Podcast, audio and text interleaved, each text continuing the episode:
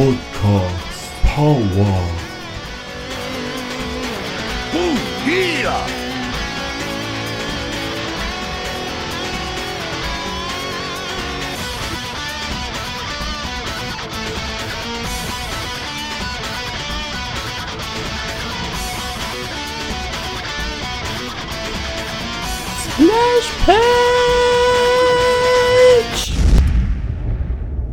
Herzlich willkommen zur 15. Ausgabe Splashpage FM. Heute unter anderem mit den News. The Walking Dead endet mit Ausgabe 193.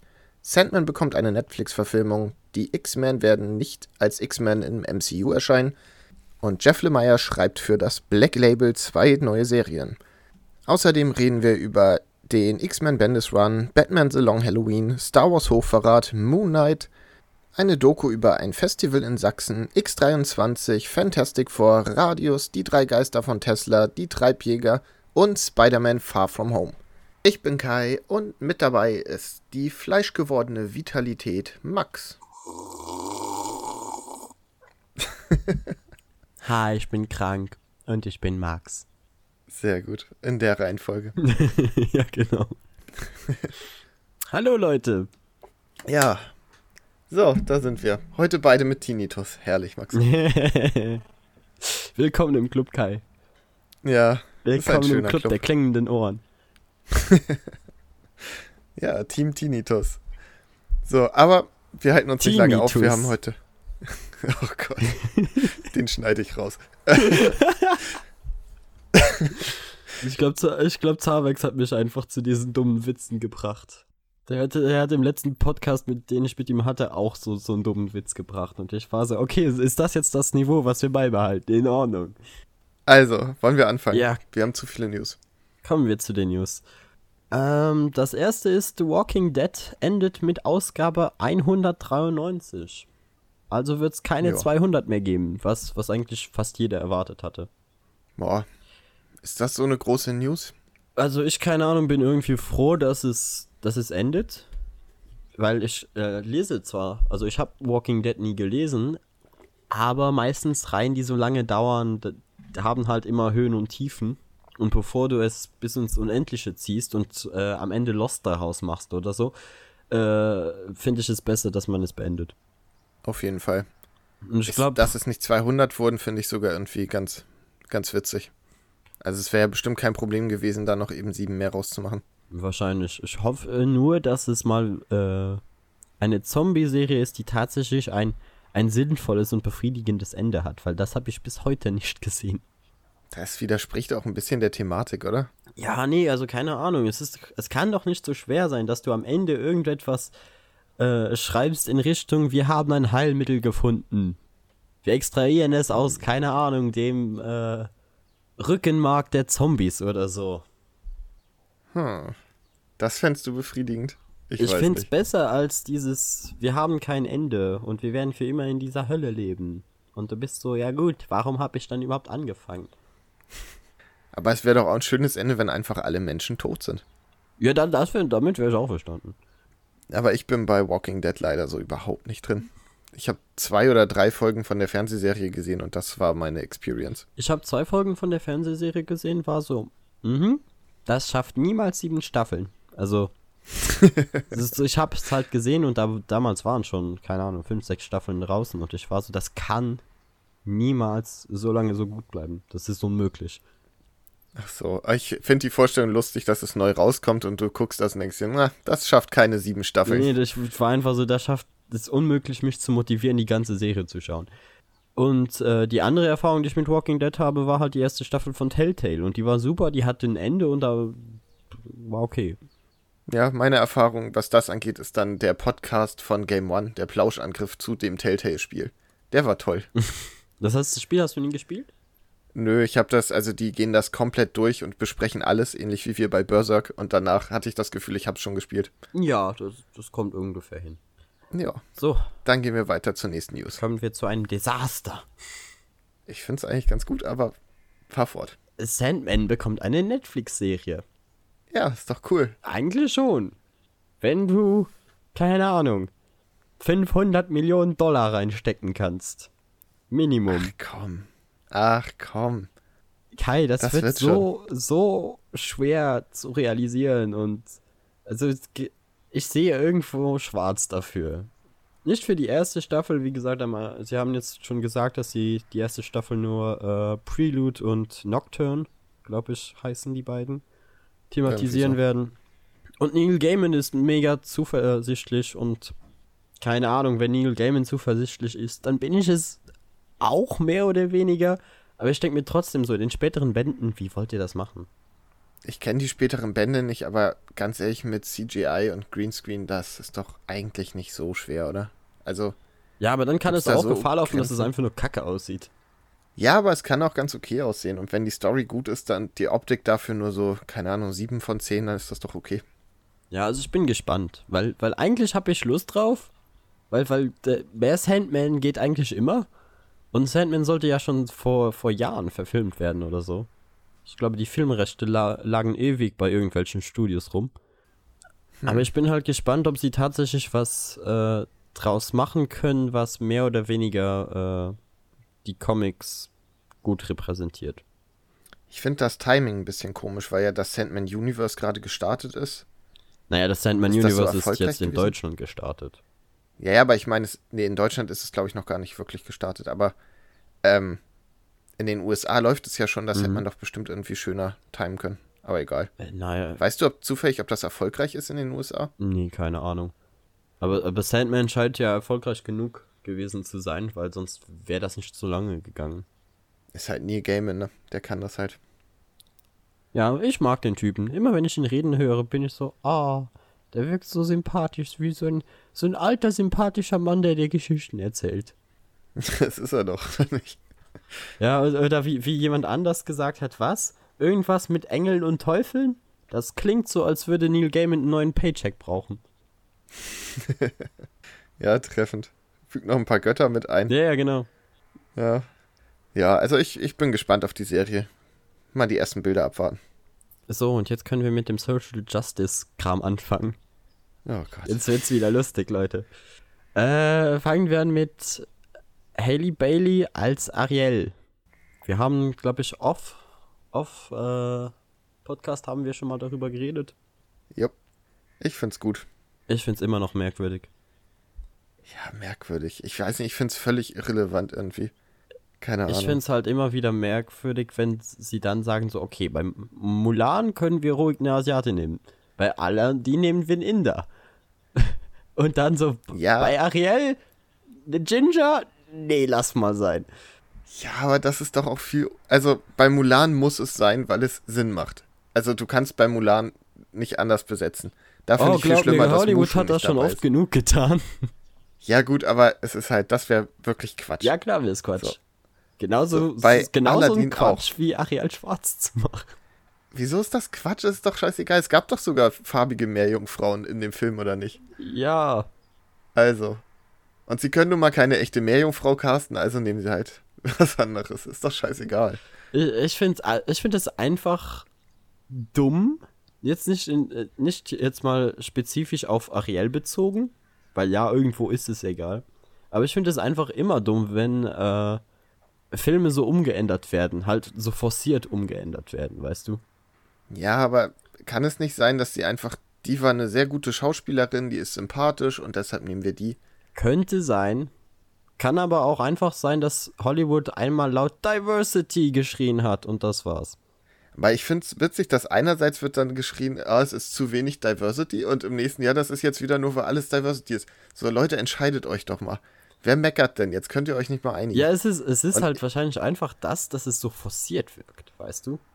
Es wird einfach weiß immer so an, an Stellen reingequetscht, wo du dir denkst, so, hä, ihr macht das doch gerade einfach nur mit Absicht.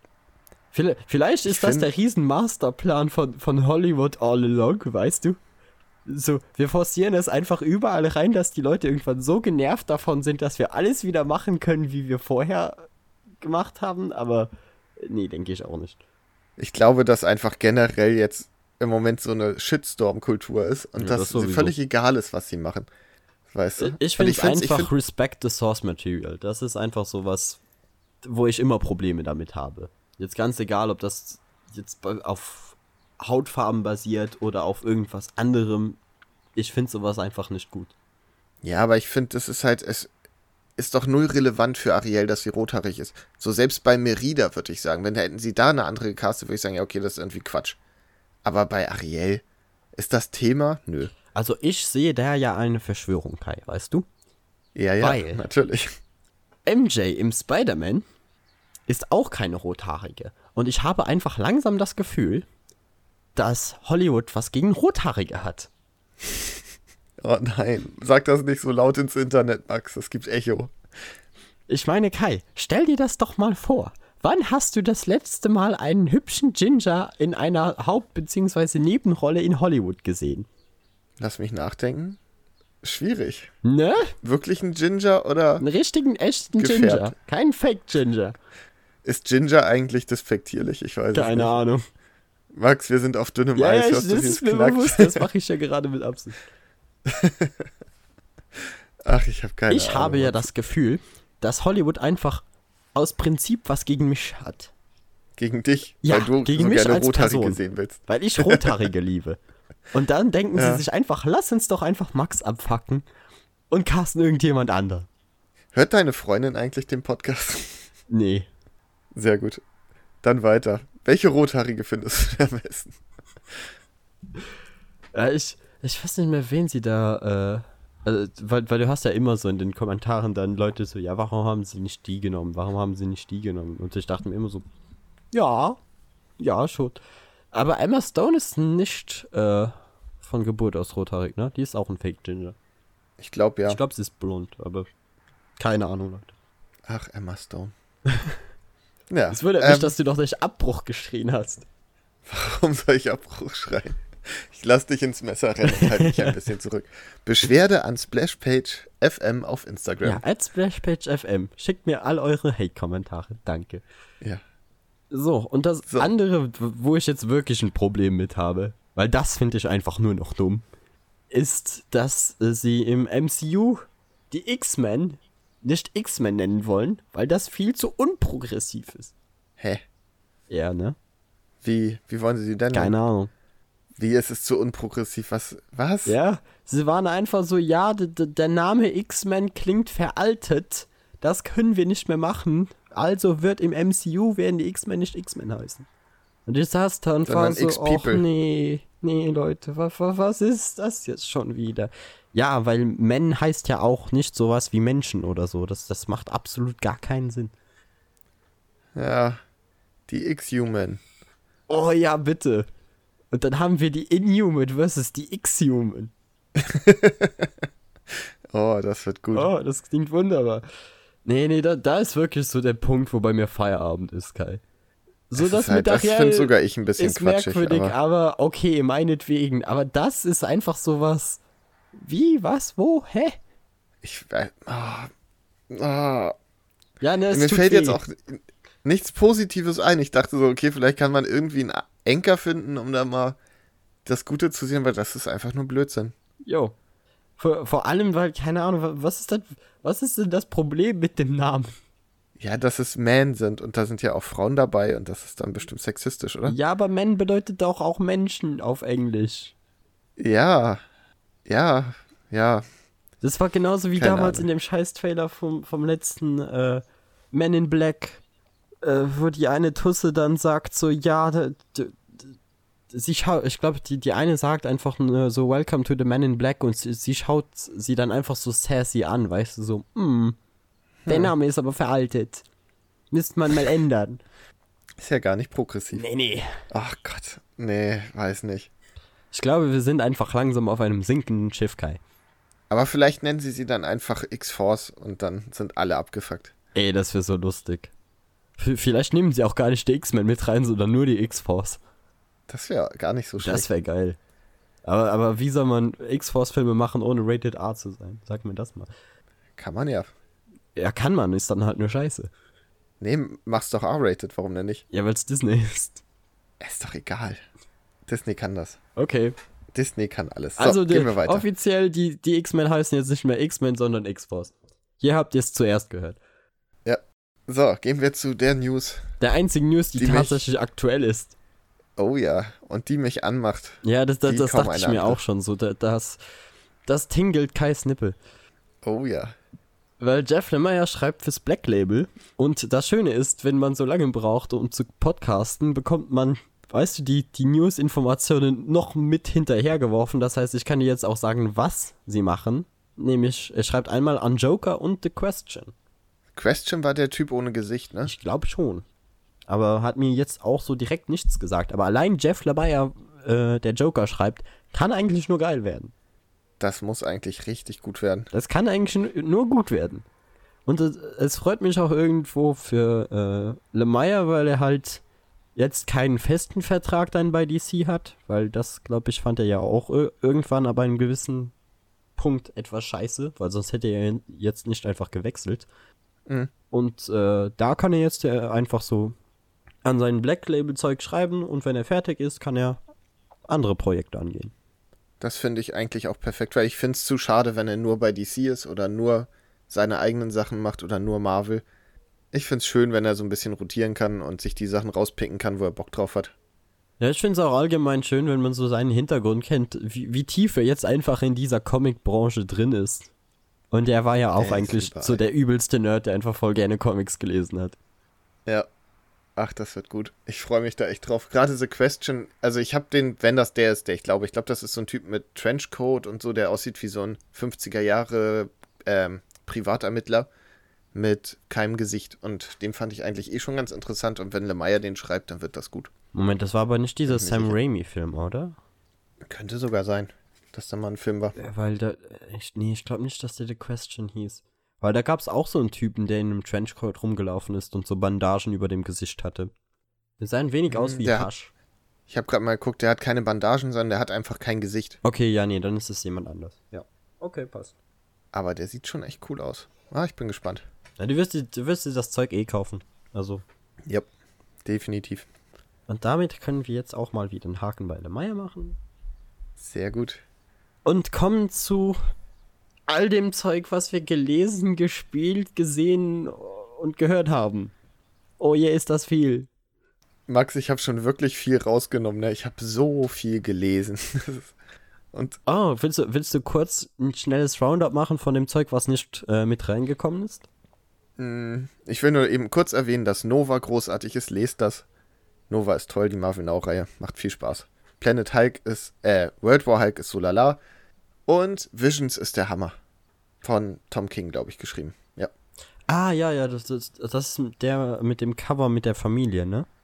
Genau. Ich habe mir jetzt endlich nach über einem Jahr den zweiten Band geholt und das ist so gut. Es ist so geil. Und das bei Vision. Ich meine, das ist der nichtssagendste, langweiligste Charakter.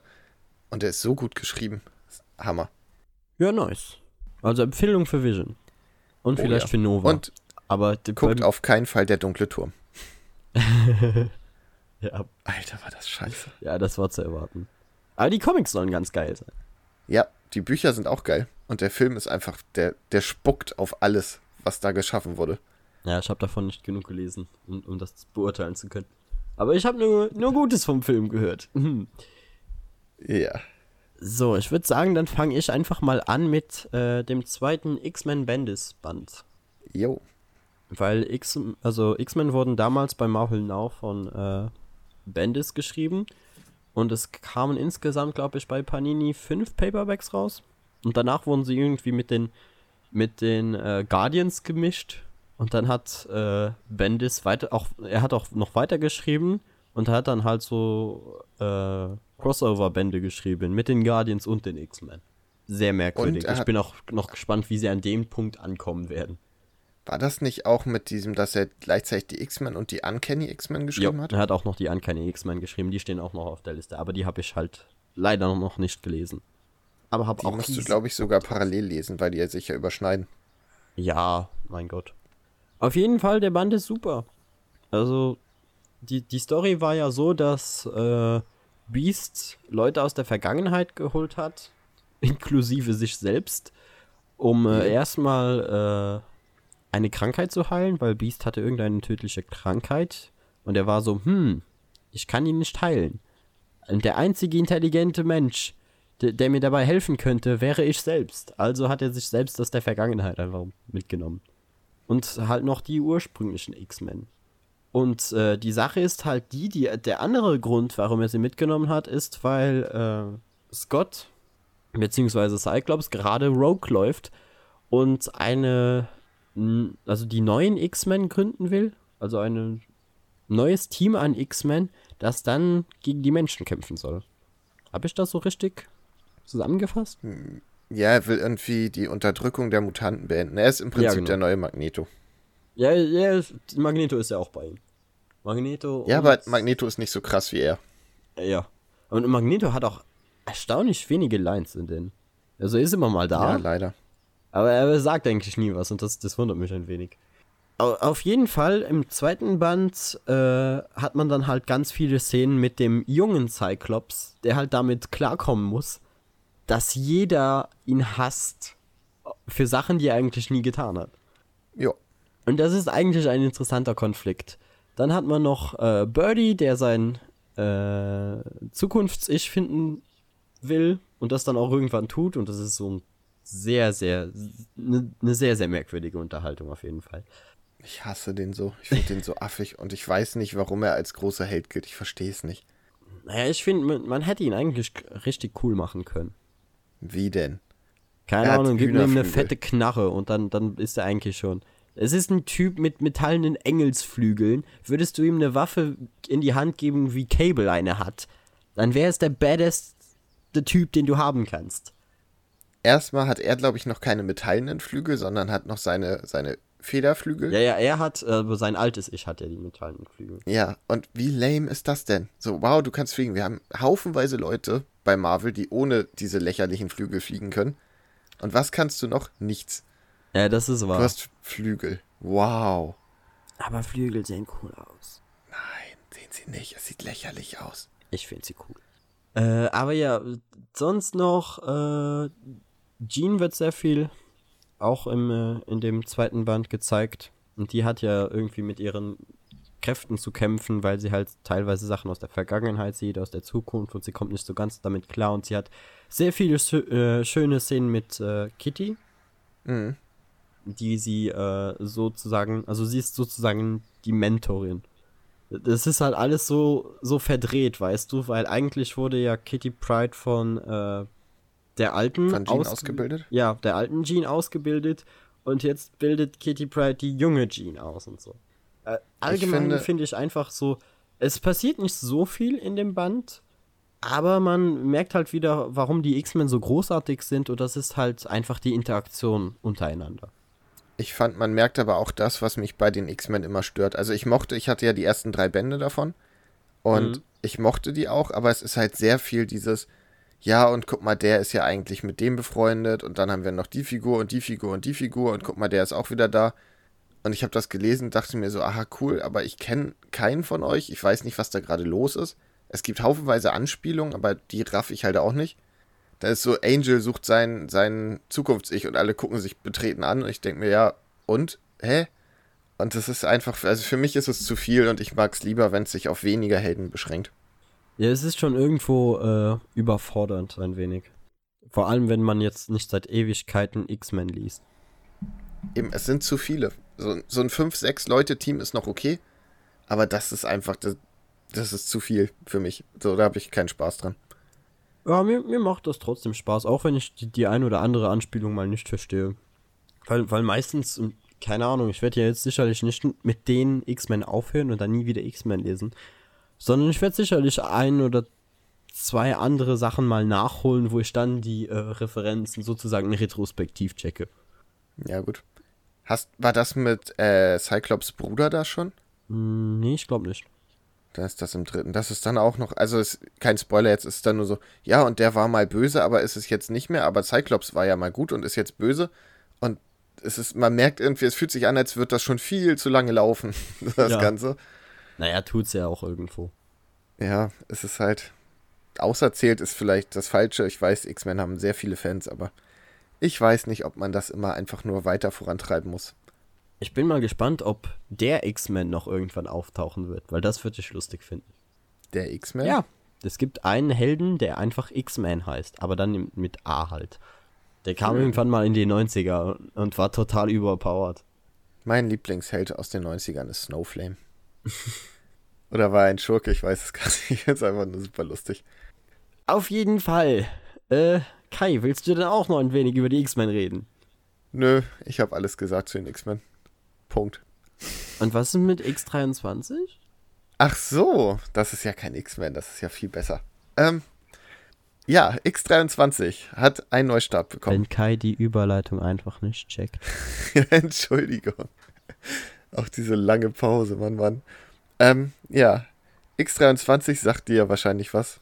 Ne? Äh, Laura, Klon von Wolverine. Ja, ja, Mini-Wolverine. Genau. Sehr gut umgesetzt im Logan-Film, fand ich. Aber ich kenne ihre lange Vorgeschichte auch nicht. Auf jeden Fall hat sie, als Logan gestorben ist, den Platz als Wolverine übernommen. Die Reihe hat mir, äh, ich habe den ersten Band geholt, fand den auch okay, aber irgendwie hat es nicht so richtig gefunkt. Und jetzt hat sie einen Neustart bekommen, der, ich sag mal, reißerisch beworben wurde. Aha. Ja, es stand in der Panini-Vorschau von, ich habe jetzt gerade vergessen, wer es war, irgendeine Seite, die geschrieben hat, trotz Watchmen und The Killing Joke meine neue Lieblingsreihe oder irgendwie so. Ach ja, ja, ich erinnere mich. Du, du hast mir irgendwann mal eine, ich glaube, ein Instagram-Ding geschickt oder so. Ein Foto davon. Ja. Ja. War so, hm, Zweifel.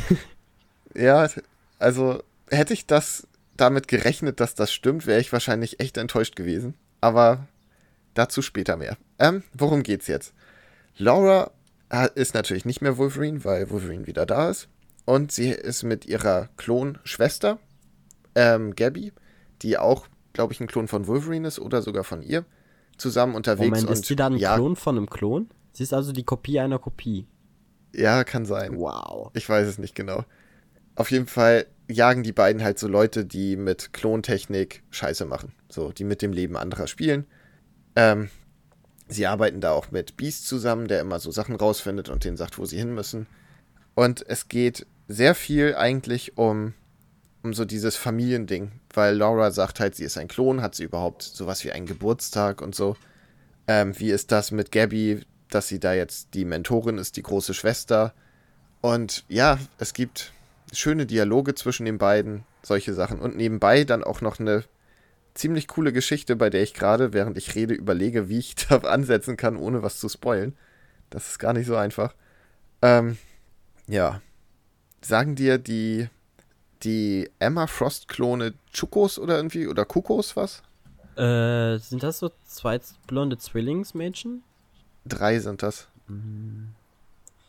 Kann es sein, Das dass die so an einem Punkt irgendwann mal zwei waren? Die waren mal fünf. Oh je. Also ich glaube, die, Ja. ich glaube, die haben sich äh, in dem äh, Bendis-Band auch äh, Emma Frost wieder angeschlossen. Also Ich glaube auch. ja, ich, dann, dann ja, das müssten die sein. Die spielen auf jeden Fall auch noch eine wichtige Rolle. Es ist so sehr, sehr psychomäßig zwischendurch. Und ja, storytechnisch, wie gesagt, will ich nicht zu viel verraten. Es geht ums Klon und um Familie und es macht wahnsinnig viel Spaß, hat wirklich coole Dialoge. Die Charaktere sind super. Laura ist irgendwie, also, du kennst das doch, wenn Comics wie bei X-Men, wo die Charaktere sehr comichaft sind und dann gibt es manchmal Charaktere, wo man sich denkt, die fühlen sich irgendwie so ein bisschen greifbarer an. Mhm. Und das ist da so. Okay. Gabby ist vielleicht der süßeste Comic-Charakter, den ich kenne. Die ist so putzig. Und deshalb Leseempfehlung von mir. Auch wenn es leider in den USA nach, ich glaube, dem zwölften Heft oder so abgesetzt wurde. Und leider nicht so gut ist wie Watchmen. Nein, auf gar keinen Fall. Also das ist halt, das ist wirklich Quatsch. Ich, mir hat es besser gefallen. Also es macht mehr Spaß als Watchmen, sagen wir es so. Aber es ist nicht so gut. Also qualitativ, das, da liegen Welten zwischen. Das gibt halt nicht so die 5-Meter-Ebenen und hast du nicht gesehen. Ja, das ist auch, also da hast du auch bei Watchmen schon quasi eine Metaception, ne? Ja. So, Ja, ich- so ich es weiß ist nicht. Meta im Meta sein. ich verstehe auch wirklich nicht, wie man zu dem Vergleich kommt, weil es hat nichts damit zu tun. Es ist jetzt, äh, es hat nichts davon. Es hat weder die Stimmung noch irgendwie, keine Ahnung, diese, diese Dichte, die Watchmen hat. Es ist nicht, wahrscheinlich das einfach pures Marketing, bla bla, und sie waren einfach so, okay, äh, wer weiß, wen sie, wer sich für diesen Comic interessieren könnte. Wir brauchen irgendeine Tagline dafür, da, damit Leute ihn kaufen. Weil, weil der, der Comic klingt jetzt nicht so, als würde der mega groß erfolgreich werden, weißt du? Nee, leider. Er hätte es aber verdient. Also, ich finde, äh, ich wäre froh, wenn den mehr Leute lesen und Panini, obwohl, was sollen sie machen, ist in den USA abgesetzt. Die können auch nicht mehr bringen. Nee, nee. Ach, schwierig. Ja. Naja. Aber von mir eine Kaufempfehlung. Ist auch relativ abgeschlossen in dem Band. Also so ein bisschen wie, wie eine Serie, die endet. Das ist so ein Arc, ist zu Ende. Das kann man auf jeden Fall machen, kann man für sich lesen. Ich, ein zweiter Band wird noch kommen und ich schätze, dann wird Schluss sein. Nenn noch mal den Namen des ganzen Bandes. Ähm, X23, zwei flogen über das Kuckucksnest. Heißt der in, in, äh, im Englischen ähnlich? Nee, der hat einen viel besseren Namen im Englischen. Ich habe ihn nur gerade vergessen. Okay, weil das ist ja eigentlich eine weirde Referenz. Ja, und das. Ja, ich, es macht auch nicht so wirklich Sinn. Also, es ist ein schwieriger Titel. Sagen wir es so. Ja. Naja. Und es gibt ein sehr geiles Scotty Young Variant Cover, was sehr schön ist. Auch sehr schön ist äh, mein Highlight für diesen Podcast, nämlich Batman The Long Halloween. Weil holy crap Ja. ist der gut. Hast du den nicht im Schnee-Special auch schon mal vorgestellt? Ich hab da mal äh, das Ding angerissen. Das, das zeigt mal wieder, wie lange ich an Comics manchmal lese. Oh Gott. Okay, dann hau mal raus. Ich bin nämlich jetzt endlich fertig geworden damit. Vor ein paar Wochen. Und der ist, also, ich glaube, das ist tatsächlich der beste Batman-Band, der je geschrieben wurde. Wow. Weil es geht Okay. halt, äh, es geht halt darum, äh, an Halloween wird, äh, natürlich werde ich jetzt die Namen nicht mehr alle richtig hinkriegen, aber es ist so, dass an Halloween wird äh, jemand umgebracht, einer der Mafia-Familien. Ich bin jetzt nicht mehr ganz sicher, ob es die Falcons sind oder die anderen, aber auf jeden Fall äh, fängt es damit an. Und äh, da sieht man schon, wie ge geil das einfach nur inszeniert ist, weil jedes Mal, wenn der Mörder auftaucht, äh, werden auf einmal alle Seiten in Schwarz-Weiß gezeichnet. Okay. Also alle Panels. Und äh, der Band dreht sich halt darum, sie nennen es das äh, lange Halloween, weil es beginnt an Halloween und endet auch wieder an Halloween und jede, äh, an jedem Feiertag bringt der Mörder einen weiteren der Familie um. Und deshalb nennen sie den Mörder auch den Holiday-Mörder. Und Batman versucht halt mit der Hilfe von äh, Jim Gordon und äh, wie heißt Two-Face nochmal? äh, ja. Also dem Keine Anwalt, Ahnung. dem noch nicht Two-Face, äh, zu ermitteln, wer dieser Holiday-Mörder ist. Er ist da noch nicht Two-Face? Nein, nein, nein, es ist, das spielt relativ am Anfang der, der Batman-Geschichte. Okay, krass.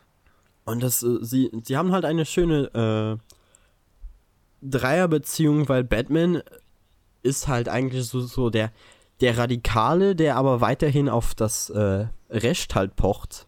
Justice und so. Batman halt. Dann hast du Jim Gordon, der halt versucht, mit äh, allen seinen möglichen Mitteln das irgendwie zu erreichen, diesen Mörder zu fassen. Und dann hast du äh, den Anwalt, der halt sozusagen der Extreme in der Gruppe ist. Okay. Weil er halt äh, sagt, es gibt einfach Menschen, die das, die du einfach nicht richtig richten kannst, weil ich mer merke das ja selbst als Anwalt, dass manchmal Leute einfach mit Sachen durchkommen, weil hier wieder irgendjemand bestochen wurde oder irgendein äh, ein Zeuge wurde ermordet und so kriegen wir diese äh, Mafia-Familie einfach nie dran. Und das spielt wirklich in einer Zeit, als Gotham quasi nur von äh, Mafiosis regiert wurde und du diesen riesigen Bandenkrieg zwischen diesen beiden Familien hattest. Und also vor den ganzen Superschurken so ein bisschen. die oder? Superschurken sind schon da und die haben auch immer wieder lustige Cameos, aber sie sind halt nicht äh, ein Teil der Hauptstory. So, sie werden teilweise eingesetzt, zum Beispiel äh, kommt Poison Ivy vor, um Bruce Wayne zu manipulieren, damit er äh, ein, einen Deal durchwinkt, den die äh, Mafiosis machen wollen. Also es ist halt sehr, sehr viel äh, Krimi-Geschichte. Das finde ich richtig Und das gut. ist eigentlich- Ich finde, das kommt zu kurz bei Batman. Genau, und das ist eigentlich das, was an Batman so geil ist. Weil er als der beste Detective aller Zeiten bezeichnet wird, aber wie viel Detective-Kram siehst du in den Comics? Meistens nichts, außer dass er vielleicht mal einen Mini-Laptop rausnimmt und irgendwo rumtippt und dann äh, die Antwort auf jede Frage hat. Ja, ich habe auch ein bisschen das Gefühl, dass inzwischen bei Batman ist, ja, wir müssen zeigen, dass er richtig krass ist und mit den Größten mithalten kann. Siehe Batman Metal. Und dass man sich nicht mal wieder irgendwie so ein bisschen auf seine eigentlichen Stärken beruhen kann. Weil das ist, also dieser Band ist einfach nur großartig. Klar kann man jetzt sagen, ja, aber die Zeichnungen sehen voll merkwürdig aus und mimimi. Aber, aber ich glaube, Loeb ist der, der zeichnet. hat halt einfach einen ganz bestimmten Stil und der passt halt in diese Geschichte perfekt rein, weil es halt so richtig geiles Film-Noir-Zeug ist. Und ich bin ja eigentlich der, der am meisten rumheult bei alten Zeichnungen, aber ich finde sogar, dass das echt interessant aussieht und die Zeichnungen wären für mich kein Grund, das nicht zu kaufen. Also du hast, du hast halt manchmal wirklich das ein oder andere Panel, wo du dir denkst, okay, die eine Frau sieht aber gerade arg hässlich aus. Aber keine oh, das Ahnung. habe ich eben noch vergessen. Egal, Der- trage ich gleich nach. der Zeichner macht das halt teilweise auch mit Absicht und allein allein das, dass du äh, dass jedes Mal ein Feiertag spielt und du auch äh, so durch die Hintergründe äh, oder kleine Details in den Bildern erkennst, um welchen Feiertag es sich gerade ha äh, handelt und dann auf einmal mitten in der Geschichte diesen Bruch hast, weißt du, du drehst die Seite um und auf einmal ist alles schwarz-weiß und du weißt jetzt, okay, Der Killer ist da. der Killer ist da. Und er kommt. Und jemand wird das hier nicht überleben. Und was der Killer auch noch macht, ist, er legt immer irgendwelche klischeehaften äh, Souvenirs zu den Morden hinzu. Die dann, keine Ahnung, zu Weihnachten passen oder zu Halloween oder zu Vatertag etc. ist die Auflösung denn befriedigend? Wie, wie, hat, wie hat Gordon es am Ende, am Ende gesagt? Ich glaube, er hat am Ende gesagt, wir haben gewonnen, aber war es das wirklich wert? Oh. Ja, okay, mich hast du. Ich werde ihn mir kaufen. Das ist also, wie gesagt, das ist vielleicht der beste Batman-Band, den ich je, jemals gelesen habe. Und auch jemals Das lesen werde. Zu gut. Aber das ist einfach so großartig und vor allem, weil The Killing Joke ja immer so als, als das Top-Tier an Batman-Comics hochgehalten wird, bin ich mittlerweile so, hm.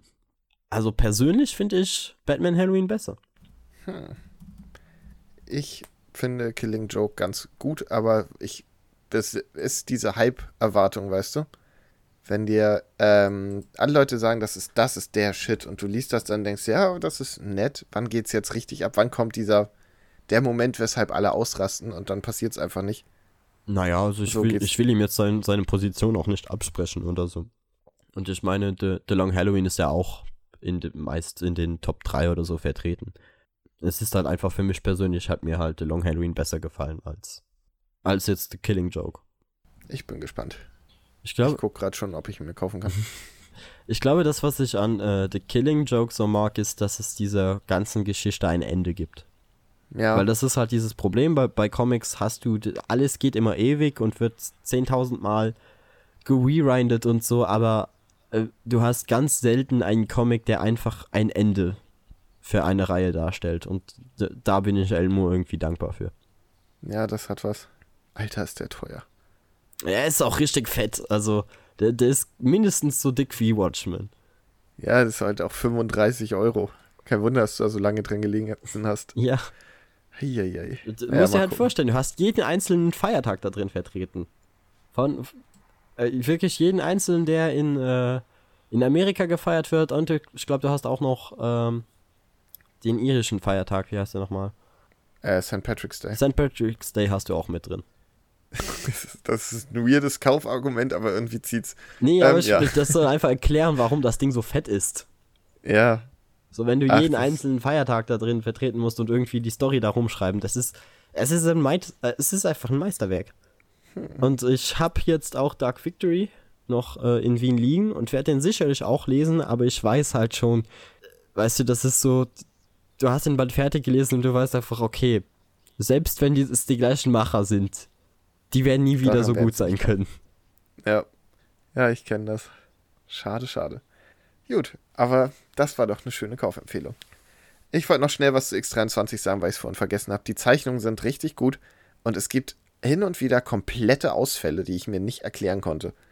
Zeitdruck. Und zwar, ja, weiß ich nicht, aber es ist so mittendrin hast du so ein Panel, wo auf einmal eine Figur aussieht, einfach wie so eine Puppe. Als wäre sie tot. Und ich denke so im Moment so, was ist jetzt los? Ach so, ist einfach schlecht gezeichnet. Oder eine Kralle steht auf einmal in so einem ganz komischen Winkel ab und hat einen Haken dran und denkst dir nur so, hä? Also, als hätte er zwischendurch gesagt, uh, ich kann gerade nicht. Er kann die Putzfrau eben das zu Ende zeichnen. Äh, Ich liebe es ja, den, den einen Batman-Comic, den du mir irgendwann mal geschickt hast. Mit den großartigen Zeichnungen. Ah, der ist so super. Ich weiß gar nicht mehr, welcher das war. Das, das Bild von Nightwing hat sich einfach in mein Hirn eingebrannt. Das war so Das wunderschön. Für, also Leute, glaub, ihr müsst euch war- einfach so, ein- so einen Strichmenschen quasi vorstellen. Ich glaube, das war die Nacht der Monstermenschen.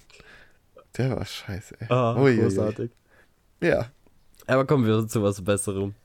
genau. Und zwar zu hervorragenden Zeichnungen. Nämlich Radius Rebellion. Oh ja, da bin ich so gespannt drauf, weil meine Instagram ist, glaube ich, seit einem Monat oder so voll mit dem Comic. Und das völlig zu So, Recht. so einfach jeder schreibt darüber.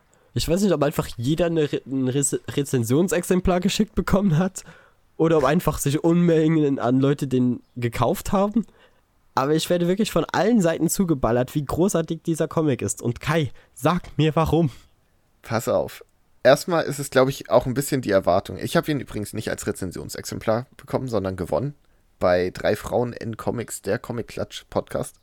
Hm, nice. Ähm, und äh, ich habe im Vorfeld, also ich habe schon mal Bilder davon gesehen und dachte mir so, Alter, das muss ich haben, weil mich das von der Farbgebung und so irgendwie mega anspricht und ich die Zeichnung total cool fand. Und dann habe ich ihn aufgemacht und dann liest man so ein bisschen und sieht, okay, Zeichner und Autorin ist dieselbe und die ist auch noch eine Deutsche, was ja auch jetzt nicht so oft vorkommt. Das heißt, man rechnet schon so mit, so, ja, okay, es kommt aus Deutschland, aber dafür ist es vielleicht ganz gut.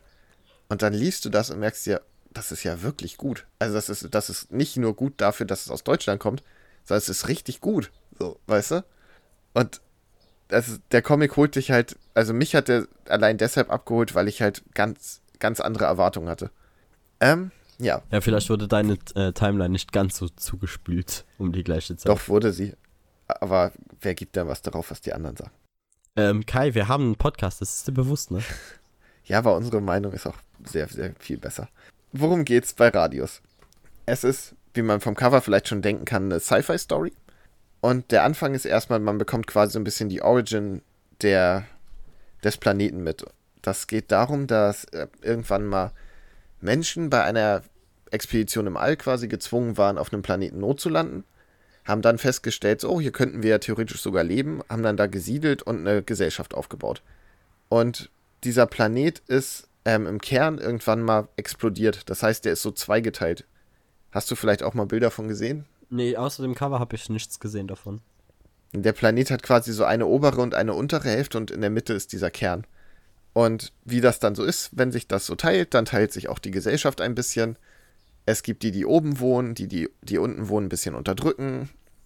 Und das führt dann irgendwann zu Ausschreitungen, bis die, die Herrscherrasse da quasi sagt, okay, wir haben hier so ein Gift, wir machen da unten jetzt reinen Tisch. Und dieses Gift sorgt aber dafür, dass bei den Rebellen quasi, dass es zu so Mutationen kommt. Die meisten sterben, aber einige können sich danach halt mit Technik verbinden und sind deshalb deutlich krasser. Und dann geht es im Prinzip einfach nur darum, also du, du verfolgst diese Geschichte und denkst dir so, ah klar, ich bin auf der Seite der Rebellen. Die Rebellen sind die armen Unterdrückten, wie das halt so ist, kennt man. Und dann geht die Geschichte los und du bist halt bei so einer Soldateneinheit von, vom Militär Mhm. und kriegst dann die andere Seite nochmal ein bisschen mit. Weißt du, dass die Rebellen halt, was die für Scheiße machen und so weiter. Und ja, was, was soll man sagen? Es ist halt eine, eine Sci-Fi-Story, die hier einen Anfang findet. Und ich hoffe, dass es ähnlich gut weitergeht. Weißt du, wie lange das ungefähr gehen wird? Die Story? Keine Ahnung. Ja, weil normalerweise äh, der Splitter Verlag gibt äh, sich eigentlich sehr viel Mühe, äh, Sachen rauszubringen, die jetzt nicht ewig lang gehen. Klar haben sie auch Ja. so ihre die ein oder andere Reihe, die wirklich wirklich lange geht, aber meistens sind ihre Sachen so in drei bis maximal zehn Bänden abgeschlossen. Ja, ich weiß halt auch nicht, weil die äh, Katrin Gahl, die das hier zeichnet, Mhm. ähm, soweit ich weiß, studiert die sogar noch Oh, nebenbei. okay, krass. Ich weiß nicht, ob das noch aktuell ist. Ich habe ein Interview mit ihr gelesen, aber die scheint das so nebenbei mehr oder weniger zu machen. Ich habe auch bei Instagram ein bisschen mit ihr geschrieben. Sie sagt halt, dass sie halt davon abgehalten wird, dass sie noch viele andere Verpflichtungen hat. Okay, aber ich schätze, wenn das weiterhin so erfolgreich wird, dann kann sie das wohl wahrscheinlich irgendwann äh, hauptberuflich machen, wenn sie Lust dazu hat. Ja, ich hoffe es doch. Also sie studiert auch irgendwie Animation oder sowas. Also das passt schon so in die Richtung. Ja. Ähm, ja, und ich, mein Highlight an dem Ding sind ganz klar die Zeichnungen, weil ich finde diesen Zeichenstil ist halt so Cell-Shading-Optik, aber derart cool gemacht, das trifft meinen Geschmack irgendwie so zu 100 Prozent. Ich habe sie sogar direkt mal angeschrieben und gefragt, ob sie was für mich zeichnen kann, dass ich mir an die Wand hängen kann. Okay, Ja, cool. Also definitiv klare Empfehlung dafür. definitiv. Wenn man so Sci-Fi und sowas mag und nicht unbedingt nur Fantasy-Sachen liest oder nur Superhelden-Sachen, dann. Wobei es auch sehr superheldig ist durch diese Mutation. Und wieder was für meine Liste. Ach nein. Dabei habe ich mir Doomsday Clock noch nicht mal gekauft. Die Liste wird länger und länger. So, das hier kann ich relativ kurz machen, weil jetzt kann ich über Star Wars Hochverrat reden. Und das war allgemein kein sehr, sehr dicker Comic. Und ist einer der äh, alten Darth Vader Dark Horse Comics. Und die Story ist eigentlich ziemlich lustig, weil es geht darum, dass äh, äh, das Imperium es nicht so ganz geil findet, dass es quasi von einem Typen in einer Rüstung und einem alten Sack regiert wird. Das ist ja gar nicht verständlich. Nee, nee. Und die waren so, ja, okay, äh, eigentlich das Imperium wollen wir gerne schon so behalten. Die Diktatur ist eigentlich ziemlich geil. Aber die, die, die Führungspersonen müssen weg, weil die Siths sind so ein merkwürdiger Kult und wir haben keine Ahnung, was die da immer machen und, und rumreden. Und deshalb haben sie äh, halt sozusagen eine Verschwörung geplant. Und äh, die Verschwörung setzt sich dann aus äh, einigen Generälen zusammen, die dann eben di diesen großen Plan haben, indem sie äh, Darth Vader ablenken wollen, um den Imperator zu töten und danach Darth Vader töten. Und wer hätte es erwartet, der Plan geht unfassbar schief. Ja? Ja, Sie töten Vader nicht. Nee. Und, und vor allem töten so. sie den Imperator nicht. Und das ist, es ist einfach, es ist, weißt du, es ist einfach so wunderschön, ihnen dabei zuzuschauen, wie sie scheitern. weil, weil, also, so der äh, Imperator hat den Braten halt sofort gerochen, aber spielt einfach trotzdem mit. Oh Mann. Weißt du, so, sie wollen ihn dann äh, nämlich in ein, ein äh, Flugzeug, also in ein Raumschiff lotsen. Und das wollten sie dann äh, per Funksteuerung sprengen. Ja, was soll da schief gehen? Ja, ja, natürlich kommt aber irgendwas dazwischen, so dass sie sich verspäten und sie denken dann, okay, jetzt, jetzt müssen wir sprengen, weil das, es war kein Fernsehen, das war äh, per, ach, per Timecode. Und das, das Schiff fliegt halt in die Luft, überall liegen imperiale Verräter rum. Und währenddessen ist äh, Darth Vader auf dem Weg, mit einem Raumschiff zu irgendeinem anderen Planeten zu fliegen, um da Jedi zu töten. Und da, da kommt ihm dann aber ein dubioses Schiff in den Weg. Wa- Was sie dann äh, rein- reinlassen, wo das natürlich auch einfach voll mit Bomben war. Aber angeblich waren da äh, Jedi drin. Und das ist halt einfach so lustig, weil Darth Vader ist einfach so ein übelst krasser Typ und sie haben ihn einfach maßlos unterschätzt. Weil sie denken sich dann so, ja, Vader, nein, wir müssen jetzt von dem Schiff ablassen, weil das hat eh gar keinen Sinn, lass uns weiter auf unsere Mission konzentrieren und Vader ist einfach so, wenn da Jedi drin sind, müssen die sterben. Und- dann äh, lenkt er halt da, das Schiff so, beziehungsweise die äh, Leute, die an den Geschützen sch- stehen, sa- sagt ihnen halt genau voraus, wann sie schießen müssen, weil er halt mit der Macht das Schiff einfach festhalten kann. Und das, das ist halt einfach so, das Ganze ist einfach so scheiße gelaufen, weil sie ja irgendwie versucht haben, ihn auszutricksen und sich dann denken so, ja, okay, der wird das Schiff schon in Ruhe lassen und das ist eh quasi unmöglich zu treffen. Und er beharrt dann einfach drauf, nee, das, das Schiff fliegt jetzt in die Luft. Und, und Stück für Stück bricht dieser Plan einfach zusammen, bis dann nur noch ein General übrig ist. Und äh, der, der den äh, Imperator dann töten will. Du hast, hast dann so den, den Raum einfach, ist so einen riesigen großen Glasraum, wo der eine Typ dann mit der Waffe steht und auf den Imperator richtet. Und der Imperator brutzelt ihn einfach ein bisschen mit den Blitzen und ist dann so, ja, okay, äh, ist dumm gelaufen, aber ich vergebe dir.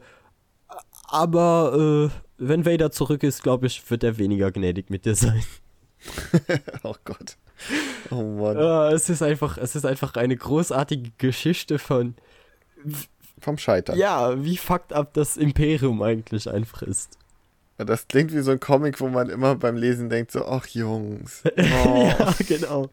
Ich, hat, ich hatte richtig meine Freude damit. Es ist wirklich keine äh, tiefgründige Unterhaltung oder so, aber es, es macht einfach riesig Spaß beim Lesen.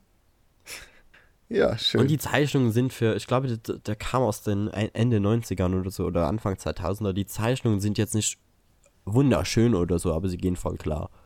Ja, immerhin. Also, wenn ihr, wenn ihr mal einen billigen Comic kaufen wollt, der euch gut unterhält und wenig was für Star Wars übrig hat, Star Wars Hochverrat, habt ihr Spaß mit. Das klingt gut. Ja, dann komme ich jetzt zum nächsten. Da geht es nicht wirklich um Hochverrat, aber auch um eine Krone. Und zwar habe ich die Treibjäger 1 und 2 gelesen. Das wird dir jetzt wahrscheinlich auch wieder überhaupt nichts sagen. Nope. Das ist ähm, von Splitter eine Reihe. Aber Kai, Die, einen Moment. ähm, Können wir kurz wertschätzen, wie viele Comics ich heute vorstelle? Ja, das ist wirklich Wahnsinn. Max kann wieder lesen. Ich habe es nicht verlernt. Aber das war es jetzt, glaube ich, auch an Comics von dir, oder? Äh, ja. Ja. Ja, egal, aber drei Stück, Max, sehr gut. Drei Stück in einer Ausgabe. Also, das ist eine Leistung. Ja, und du hast sie alle innerhalb von eineinhalb Monaten gelesen? Ach nee, eine habe ich noch gar nicht mit drin geschrieben. Den können wir eigentlich auch noch mit reinnehmen. War so, Moment, ich habe doch noch mehr gelesen. Den habe ich einfach nur eiskalt jetzt hier vergessen. Egal. Ich habe dich unterbrochen. Okay. Rede weiter. Ja. Also, die Treibjäger. Das ist eine Geschichte, die bei Splitter erscheint im Albumformat. Spielt. Oh Gott. Ah, wieso habe ich mir das nicht aufgeschrieben? Das ist so diese, diese spanische. Spanisch-englischer Krieg 1650. Conquistadore. So um den Dreh. Ähm, und es geht quasi um eine Expedition, die im Maya-Reich nach einer Wunderwaffe mehr oder weniger sucht. Nach einer super gefährlichen Bestie, mit der der Krieg gegen die Holländer oder die Spanier oder gegen beide gewonnen werden soll. Und, Moment, die Maya suchen eine, eine Superwaffe? nee, nee, die Engländer.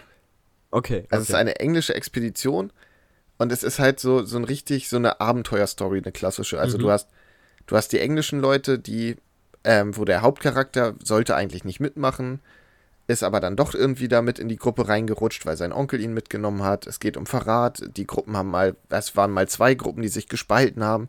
Die eine hat den anderen verraten und sowas. Alle suchen und nach dann geht's halt- Gold. Ja, manche suchen nach Gold, manche suchen nach dieser Wunderwaffe. Und es ist alles am Anfang noch ziemlich geerdet, sag ich mal. Also, du hast so dieses, okay, es ist, es ist halt wie so ein, wie ein alter Abenteuerfilm. Und dann taucht am Ende vom ersten Band auf einmal diese Bestie auf und du bist so, what the fuck? Und da rein wird es zu einem Kaiju-Film. Ja, nicht ganz, aber es ist schon, also, es ist schon krass gemacht. Und ja, dann geht es halt so ein bisschen darum, was sie überhaupt mit der Bestie wollen. Wie, was, wie fängst du sie, was machst du damit und so weiter und so fort. Dabei wachsen die Charaktere, vor allem der Hauptcharakter entwickelt sich richtig krass. Ist Im ersten Band ist er so ein sehr weinerlicher kleiner Adliger, so vom Typ her. Und im zweiten wird er immer krasser. Aber es macht Sinn, dass es passiert. Es ist nicht so, hier ist der Bruch und jetzt ist er auf einmal Indiana Jones, weißt du? Sondern Mhm. er wächst an seinen Aufgaben.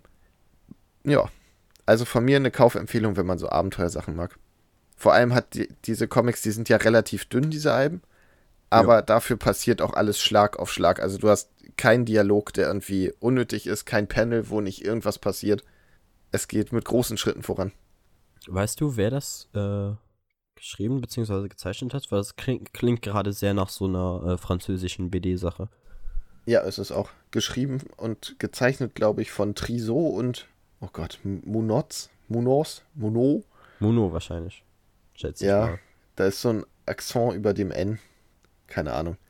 Mono? Von Triso und Munoz. Okay. Ja, so viel dazu. Ich schätze, mindestens genauso großartig äh, war dann der Moonlight-Band, den ich gelesen habe. Hast du ihn doch noch reingequetscht, sehr gut. Ich weiß jetzt nicht mehr, also das ist, von wem ist der nochmal geschrieben? Ich habe ich jetzt den Namen vergessen. Äh, Habe ich gerade auch nicht parat. Weil er ist halt, keine Ahnung, er hat auch einen super generischen Namen oder so. Aber Der Band jetzt oder der Zeichner? beides. Aber ihr müsst euch einfach vorstellen, der Hauptplan war eigentlich so, was wäre, wenn wir so richtig coole und äh, leicht merkwürdige Krimis machen würden mit Moon Knight. Jo. Und das ist an sich ein cooles Konzept und man kann eigentlich auch sagen, dass es quasi Kurzgeschichten sind, die man da liest. Beziehungsweise, ich glaube, jede Geschichte füllt so ungefähr ein US-Heftchen. Ja, ziemlich genau, würde ich sagen. Und die sind, die sind ziemlich großartig. So, Ja. man, hat, man hat zwar Höhen und Tiefen, die eine sind besser als andere, aber allgemein war das äh, eine super tolle Erfahrung. Ich mag es auch, wie Es so ist Moon Knight im Reich der Toten von Warren Ellis. Warren Ellis, weil ich war gerade, ich hatte gerade Ennis im Kopf und ich war so, es war nicht Ennis, aber er hieß fast genauso. Ja. Warren Ellis, genau. Und äh, ich glaube, wir gehen einfach ein wenig auf, nennen einfach ein paar Beispiele zu den Geschichten, oder? Ja, wir müssen sie ja nicht mal spoilen und Nee, nee. es ist auch schwer, sie zu spoilen, weil Ja, sie sind halt auch einfach so kurz. Ja, es fühlt sich halt, also ich fand, es war, als würde man eine Serie lesen. So, du hast immer eine Folge, die ist kurz und knackig wie so eine, so eine 20-minütige Se- Fernsehserie. Ja, genau, Halt. es hatte sowas von Kurzgeschichten. Ja. Also, was war deine Highlight-Story? Es ist die mit dem Sniper. Ja, die war ziemlich Ich fand geil. die mit dem Sniper war einfach nur super. Nicht, weil die, die, die äh, Story so komplex ist, weil das ist, die ist in drei Worten zusammengefasst. Äh, Aber die Art. so, es war einfach Leute, die, glaube ich, in der Bank mittlerweile arbeiten oder so, hatten irgendwann mal äh, ein Verbrechen begangen, wo sie Tonnen an Geld gemacht haben und einer aus der Bande wurde nicht bezahlt oder so. Oder auf jeden War Fall wurde so? halt sozusagen im Regen stehen gelassen. Also, so alle anderen haben mit ihrem Leben weitergemacht und er, er wurde halt quasi sozusagen alleine gelassen. Und der Typ ist aber Profi-Scharfschütze und fand das nicht ganz so geil. Und deshalb wollte er jetzt halt den Rest der Crew einfach äh, wegschießen. Und dagegen hat Moon Knight natürlich was. Was dann passiert ist, eigentlich, dass man einfach unf eine unfassbar geile Kampfchoreografie in einem Comic hat. Ja, das fand ich auch cool. Ich fand das, also ich habe die komplette Story vergessen. Was ich so geil fand, war, dass du am Anfang hast, du hast diese ganzen Panels, die jede, jedes Panel ist eine Person und nach und nach werden sie ausgeschaltet Ja. und dann verschwinden sie auch und die, der Platz bleibt frei auf der Seite. Ja, genau. Das fand ich eine ziemlich coole Art der Geschichtenerzählung, weil du quasi parallel die Geschichten von, ich weiß nicht, neun Leuten oder so erzählt bekommst. Ja. Und Das fand ich schon ziemlich cool. Ich fand halt die Kampfchoreografien einfach so beeindruckend, weil das meistens nichts ist, worauf äh, sehr viel Wert gelegt wird in äh, Comics. Das klingt eigentlich merkwürdig, weil ja so viele Superhelden ständig kämpfen.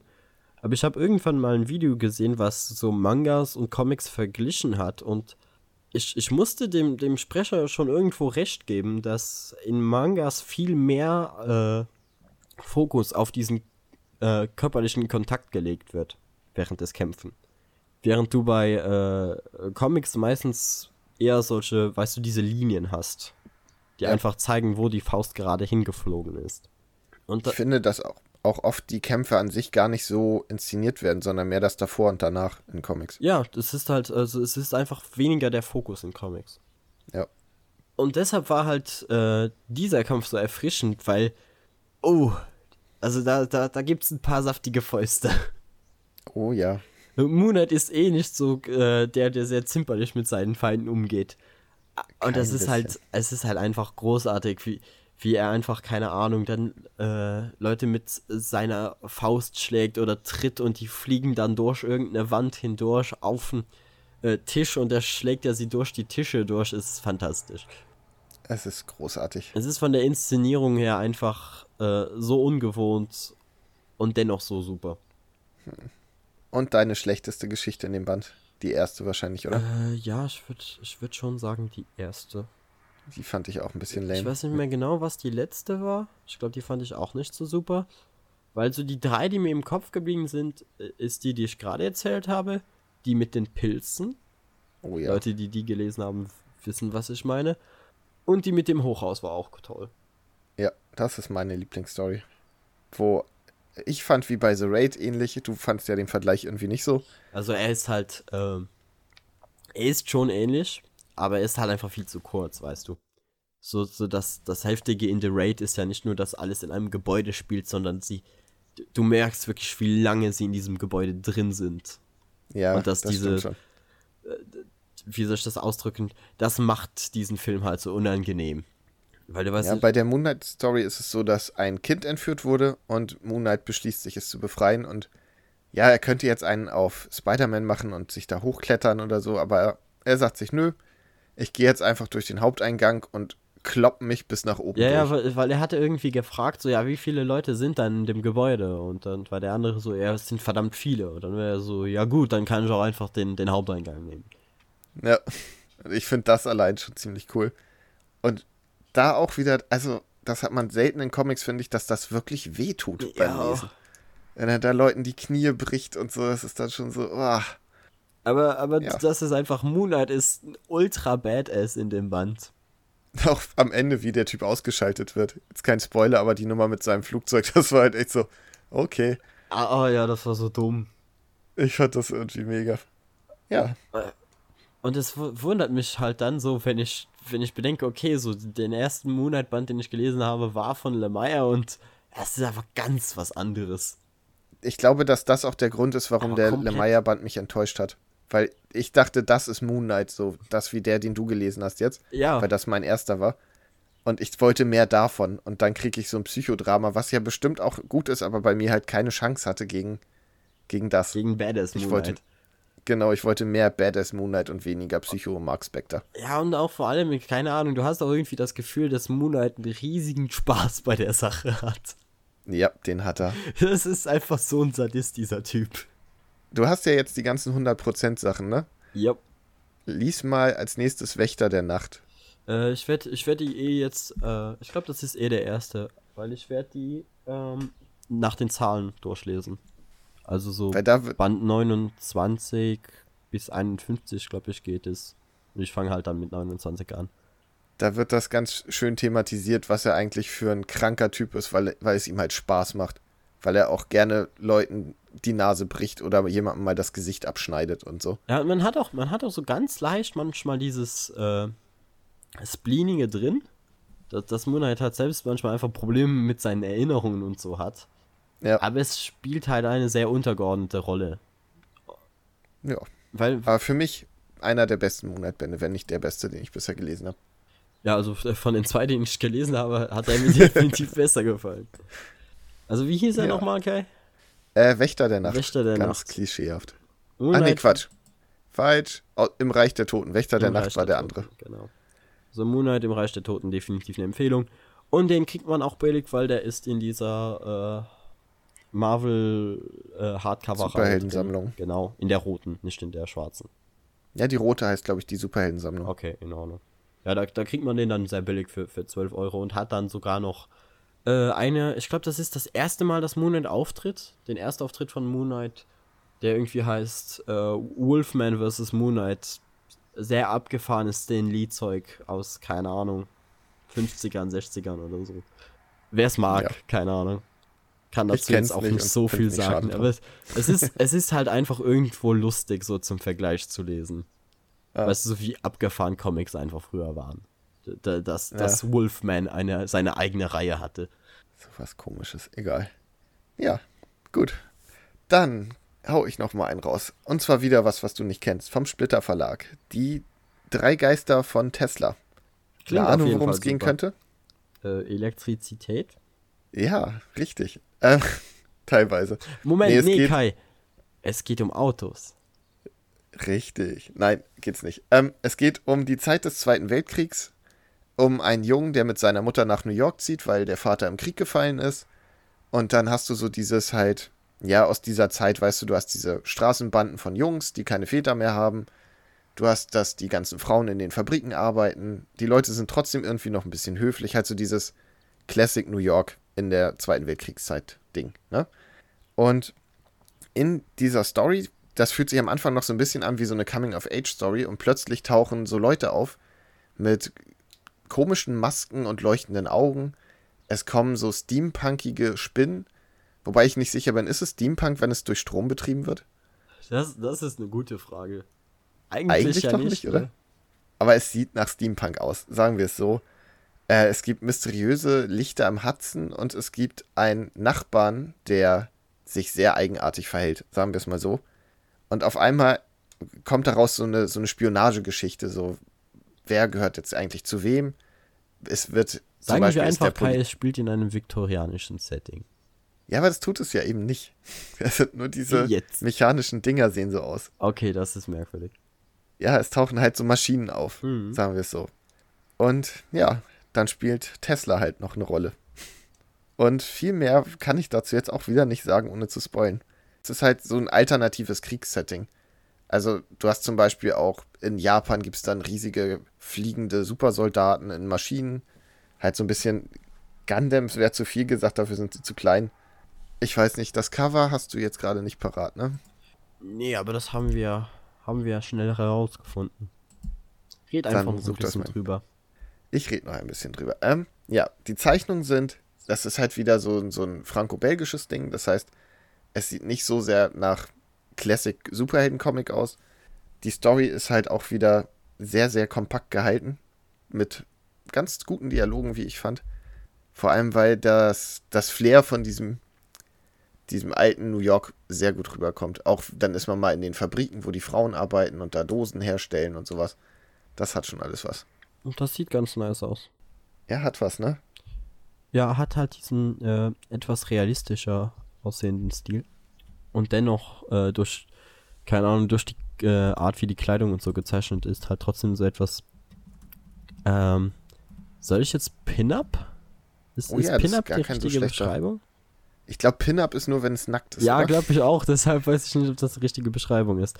Aber, Aber so der Stil ist ähnlich, ja. aber es amüsiert mich, dass wenn ich das Ding google und äh, bei den Bildern einfach nach der dritten Reihe ich Jill sehe. Hallo Jill. Grüße gehen raus. Ja, cool. Aber ich finde, der Zeichenstil erinnert auch so ein bisschen an diese äh, früheren so Werbeplakate aus der Zeit, oder? Ja, genau. Halt so Bioshock-artig, oder? Das Ja, ich, ist Ja, es kommen auch so, so Taucherdinger vor und so. Bioshock ist sowieso, das, das trifft es ganz gut, weil es auch so ein, ja, so ein bisschen alternatives Sci-Fi-Gedöns ist. Bioshock ist da, glaube ich, schon der beste mögliche Vergleich. Deshalb, wenn ihr sowas mögt, es ist kein Horror, es ist halt mehr Fantastik, Sci-Fi-Zeugs. Ja, aber sieht, sieht toll aus. Also, ist der in einem Band abgeschlossen? Nee, das sind drei Bände. Ich habe jetzt den ersten gelesen gestern noch und habe den zweiten noch hier Ja, ja. und freue mich sehr drauf, den gleich zu ah lesen. ja, verstehst du? Weil drei Geister von Tesla. Ja, macht Sinn, ne? Ne? Ha. Ja, ja, ja. Mann, was sind wir heute wieder lustig, Kai? Ja, super, ne? Wir müssen nachher lustigere Sachen reinschneiden, Max. Denkt ihr schon mal? Okay, ähm. So, oh, ich, ja, jetzt habe ich ja ein lustiges Thema, Kai. Weil, oh, ich hab. Welches wählst du jetzt? weil ich habe gestern äh, eine Doku geschaut, Ja, Und super war, lustiges äh, Thema. verwirrt. Sagen wir mal so, weil es war eine Doku, ich glaube, die, das, äh, die war von Funk. Das war irgendein äh, YouTube-Channel, der von Funk finanziert wird. War das das Y-Kollektiv? Genau. Genau. Ist ja waren die. witzig. Hast du die Ich habe heute Morgen. Ich habe heute Morgen Kaffee getrunken, ein Video auf YouTube geguckt und dann hat, glaube ich, genau diese Doku ist gestartet bei mir danach automatisch. Okay, ja, das, genau die habe ich geschaut. Und, ähm, keine Ahnung, warum ich darüber reden will, ist hauptsächlich, weil ich die ganze Sache irgendwo kritisch sehe. Oh, jetzt bin ich gespannt. Ja, ja, und deshalb will will ich halt darüber reden. Weil, ähm, erstens finde ich es äh, merkwürdig, dass der, ähm, äh, nennt man die auch Moderator, wenn es bei einer Doku der Fall ist? Auf jeden Fall der Journalist, der halt für die Ja. Doku zuständig ist. Äh, die sollten doch eigentlich neutral sein, oder? Es ist halt immer schwer, wenn du Dokus über Rechte machst, auf Deutsch, über, äh, zu sagen, okay, äh, darf man da überhaupt neutral sein? Ich finde, dass man auch, also, dass man in dem Fall Neutralität ist, du hast ja trotzdem einen gewissen gesunden Menschenverstand. Verstehst du? Also, ja, ja. du kannst auch neutral über den Kannibalen von Hast du nicht gesehen berichten, aber deshalb sagst du trotzdem nicht, ja, ich würde auch mal einen Happen probieren. Nee, nee, aber du hast halt immer so dieses, keine Ahnung, er hat einfach solche, ähm, solche Lines in dem, äh, in der Doku drin, die dann so sind, so, hm, das lasse ich jetzt mal einfach unkommentiert. Und du bist immer so, ja, wir wissen alle, worauf du hindeutest, weißt du? Ja, aber es ist doch schon sehr neutral dann, oder nicht? Ja, nee, also es ist halt dieser Unterton von, äh, Mann, sind das alles Vollidioten. Ja, aber was willst du denn machen? also, Weil die, die Sache ist halt die. Ich, ich kenne mich damit nicht gut genug aus und deshalb will ich da äh, jetzt auch im Podcast darüber reden. Aber für einen Außenstehende sieht das also einfach aus, als würden ein paar Vollidioten auf ein Festival gehen, werden da äh, 24-7 quasi gefilmt, äh, Ja. bekommen ständig irgendwelche Fragen gestellt, dürfen keinen Alkohol trinken, äh, und sogar die Texte werden live von Polizisten, während sie gesungen werden, überprüft. Ja. Und ich denke mir so, what the fuck? So, da, an dem Punkt würde ich auf ein Slipknot-Konzert gehen und das wären die Umstände. Ich wäre auch irgendwo angepisst. Ja, aber Slipknot fordert auch nicht dazu auf, irgendwie Ausländer anzuzünden. sowas. Das ist wahr. Das ist wahr. Ne? Aber halt keine Ahnung, die, auch von den Texten her, also die waren auf dem Level von Manowar. Von Nee. denen, die sie reingespielt haben. Ja, weil sie die anderen Sachen nicht spielen dürfen. Aber ja, ja, klar. es- aber das, das ist so ja dann auch in Ordnung. Also ich sag ja dann, dann lass sie halt das Zeug nicht spielen. Aber lass diese, keine Ahnung, d- 300 Vollidioten oder 1000 Vollidioten, die da auf ihrem Festival äh, sind, doch einfach auf ihr Festival gehen, ein paar Bier trinken, stell, keine Ahnung, ein paar Polizisten mit äh, Tränengasgranaten dahin und dann ist die Sache okay. Nee, finde ich nicht. Weil du damit den Leuten suggerierst, dass das ja total normal ist, was sie da machen. Und das ist es ja nicht. Also es, ich meine, im Prinzip ist es ein riesiges Nazi-Treffen. Und keine Ahnung. Ich finde, man sollte denen, so gut es geht, das Gefühl vermitteln, dass das gerade große Scheiße ist, was sie machen und dass sie bitte mal ihr Leben und ihre Ansichten überdenken sollten. Ich verstehe das. Mein Problem damit ist, du motivierst ja quasi eigentlich diese Menschen dazu. Dadurch. Ach, du meinst, man drückt sie in so eine Außenseiterrolle und sie. Genau, und du, du, du, äh, sie, sie- fühlen sich ja alle falsch verstanden und so. Und Ja. verfolgt und bla bla bla. Und ganz im Ernst, wenn, wenn du auf ein Festival äh, fährst und die, die Polizei fährt dir quasi das, den ganzen Weg lang hinterher, ich würde mich auch nicht super fühlen. Ja, aber dann geh doch halt einfach auf ein Slipknot-Konzert Ja. oder geh zu Rock am Ring. Es ist, ist halt einfach dieses, ähm, wie dieses Konzert, äh, beziehungsweise dieses Festival gehandhabt wird, finde ich halt irgendwo merkwürdig, weil, äh, äh, klar, alles gegen rechts. Ich finde es auch mega lustig, wie die Leute in Sachsen kaufen das ganze Bier leer. Sie trinken quasi gegen rechts, Kai. Ja, das Es doch, ist Saufen gegen rechts. Es ist großartig. Und auch, auch die äh, Gegendemonstration, die um die gleiche Zeit stattgefunden hat, war einfach so ein voll nices Hippie-Treffen. Ja, Und das, Das das, finde ich alles super. Aber auch so solche Sachen wie dann tritt eine Band auf und weil einer der äh, Gitarristen vermummt ist, äh, wird, wird halt das Konzert früher abgebrochen und die Polizei will erstmal checken, wer diese, wer der Typ hinter dem Ding ein, eigentlich ist. Und ich denke mir da, dann auch wieder, und der, mit dem Vorwand halt, dass es gegen das Vermummungsgesetz spricht. Ne? ja. Gleiches Beispiel wie vorher. Slipknot. Du darfst, Neun fucked up Typen, die ohne mit Masken auftreten. Da könnte sonst wer drunter sein. Auch neun Nazis. bei diesen äh, Rechtsrock-Bands hast du aber auch Leute, die gesucht werden und die vom Yeah. Verfassungsschutz. Ja, ja, und da kannst du ja nicht sagen, Aber, aber ja, ihr könnt jetzt So- alle maskiert auf die Bühne und singt da eure Lieder und dann können wir euch eh nicht haftbar machen, sondern weil falls die sich da mal da zum Hitlergruß hinreißen lassen, kannst du die halt nicht unmaskiert lassen. Und die Wahrscheinlichkeit ist bei Slipknot halt marginal geringer, als dass das da passiert. Ja, die. ich mag, wie du sagst, marginal geringer. Ne? Also ich, ich verstehe, was du meinst, aber ich finde, man sollte denen das so unangenehm machen wie möglich, weil es gibt auch eine schöne Doku, kannst du mal gucken, über äh, diese Untergrundkonzerte von rechts, wo jemand sich da immer einschleicht. Ja, die, Und- die kann ich mir, also das, das stelle ich mir auch wirklich äh, schlimm und brutal vor. Ja, das eskaliert halt fürchterlich. Ne? Und es, ich, es ist auch einmal sehr surreal, weil es kommt dazu, dass irgendwie die Polizei klopft Mhm. und dann ist der Veranstalter so, ja, ihr müsst jetzt schnell was anderes spielen und dann spielen die irgendwie so Heimatmusik. Und dann wird noch gesagt, nee, das, das ist noch zu, mach mal irgendwas anderes, dann spielen die halt so richtig Schlager. Und du hast so einen Haufen, Haufen Nazis, die aussehen wie die letzten Affen, teilweise blutverschmiert, verschwitzt und halbnackt, die dann eine, äh, eine Bolognese machen weil der Verfassungsschutz reingucken könnte. Und das ist, das ist so ein stranges Bild. Du siehst das, denkst du so, was ist denn da los? Ja, also ich nochmal präzis, ich äh, sympathisiere nicht mit rechts oder so. Aber ich habe halt einfach diese Doku gesehen und dachte mir so, nur, nur aus einem Menschen, der halt gerne auf Festivals geht. Aus dem Standpunkt dachte mir so, boah, also eigentlich, ich wäre auch angefressen in dem Fall. Ja, aber wie gesagt, dann geh doch einfach auf ein Festival, wo es nicht so ist. Mhm. Die Option haben sie ja. Und es ist ja auch nicht so, dass man jetzt sagen kann, okay, aber ihre Musik ist ja so, so vielschichtig und Ja, nee, tiefgreifend, also- das finden sie nirgendwo anders. Äh, Da, da würde ich auch noch sagen, wäre wär die Musik zumindest noch irgendwo äh, technisch auf einem Level, wo du sagen könntest, okay, das ist schon irgendwo krass, auch wenn die Texte jetzt nicht so mega geil sind. Es gibt ja, ich glaube, es gibt auch genügend n- nordische Metal-Bands, die auch teilweise recht sind, die aber einfach geile Musik machen, auch wenn die Texte halt Ja. scheiße sind. Aber das ist ja nicht mal der Fall. Das ist es halt. Du hast halt einen Haufen Affen da, die versuchen Musik zu machen und sich im Endeffekt nur an ihren komischen Texten aufgeilen. Und ich bin auch, ich bin auch noch halbwegs damit einverstanden, wenn man sowas ironisch hört und sich irgendwo drüber lustig macht. Nee, bin ich nicht. Ich finde, das sollte raus, weil dann immer die Gefahr ist, dass es. Das macht ja irgendwann was mit einem, weißt du? Wie so Leute, die ganz viele Judenwitze machen und dann irgendwann doch. Verstehst du, was ich meine?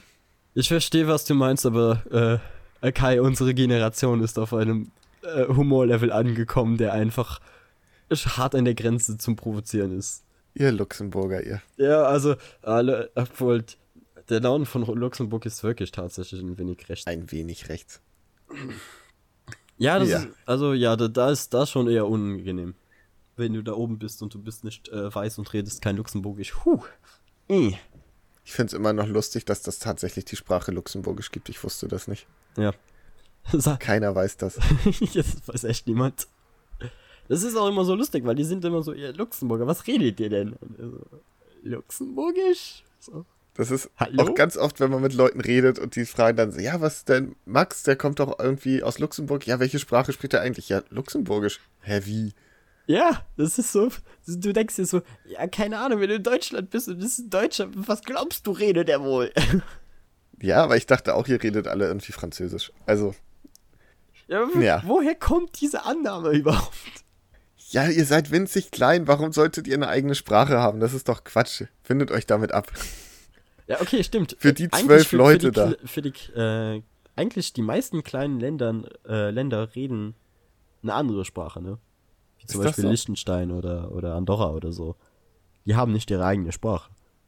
Nee, Liechtenstein hat doch nicht Liechtensteinisch, oder? Ja, ich, nee, ich glaube, die reden Deutsch. Ja. Ach, ich weiß es Und nicht. Andorra Spanisch, also. Ja. Nun. Wir driften ab, aber ich, ich fand, keine Ahnung, ich wollte einfach mit dir drüber reden und da dachte ich mir halt, im Podcast könnte das auch ganz interessant sein, auch wenn es jetzt nicht direkt was mit Comics zu tun hat. Kein bisschen. Und ich bin sehr auf eure Zuschriften gespannt. Ja, eigentlich habe ich mich jetzt schon, schon zweimal in die Nesseln gelegt. Ne? ja, ein bisschen. Oh je. Also, Oh ich habe noch gelesen, die Fantastic Four. Yay. Ja, sie sind zurück. Max, wie stehst du zu den Fantastic Four? Ich finde sie besser als die Band. Ja, das ist auch kein Kunststück. Ähm, Äh, kurz, ich habe mal irgendwann, äh, Anfang 2000, da gab es eine Cartoonserie zu den Fantastic Four, die war richtig cool. Da, daher kenne ich die eigentlich. Die war wirklich cool. Die, die hatte so, so einen Anime-artigen Look. ich kannte sie auch nur mal aus so früher reingeseppt und gesehen. Das Ding ist ja, und die Fackel sind so ja sowieso so ein bisschen ikonisch, sag ich mal. Mhm. Und, und ich habe halt die, die beiden Filme gesehen, glaube ich. Es gibt sogar drei. Ja. Aber über den dritten spricht man nicht. Den, den anderen, zu dem habe ich eine Review gesehen, wo ich, wo ich Tränen gelacht habe, sagen wir so. Ja, der soll richtig scheiße sein. Ich habe ihn nicht gesehen. Ich glaube, das ist der schlechteste Superheldenfilm, der jemals gemacht wurde. Und das, das heißt einiges. Oh ja. Naja, aber die Fantastic Four sind wieder da. Sie waren im Zuge des Secret Wars. War das Secret War? Ja. Ähm, da ist der Vater, Mr. Fantastic, und die Unsichtbare, was einfach wow für diesen Titel. Ähm, die sind verschwunden zusammen mit den Kindern und der Future Foundation. Und nur das Ding und die Fackel sind zurückgeblieben. Und die versuchen jetzt so ein bisschen ihr Leben wieder in den Griff zu kriegen, sich damit abzufinden. Und das gelingt dem Ding deutlich besser als der Fackel. Das Und so wundert hat man- eigentlich einen sehr. Ja, er hat da seine Freundin, aber ich habe vergessen, wie heißt der? Johnny? Ja, genau. Johnny. Der kommt damit halt so überhaupt nicht klar. Moment, Johnny hat eine Und- Freundin? Nee, Johnny hat keine Freundin. Ah, okay, in Ordnung. Ich dachte mir Aber gerade, das- das, das ist doch der Typ, der sich immer betrinkt und mit jedem schläft.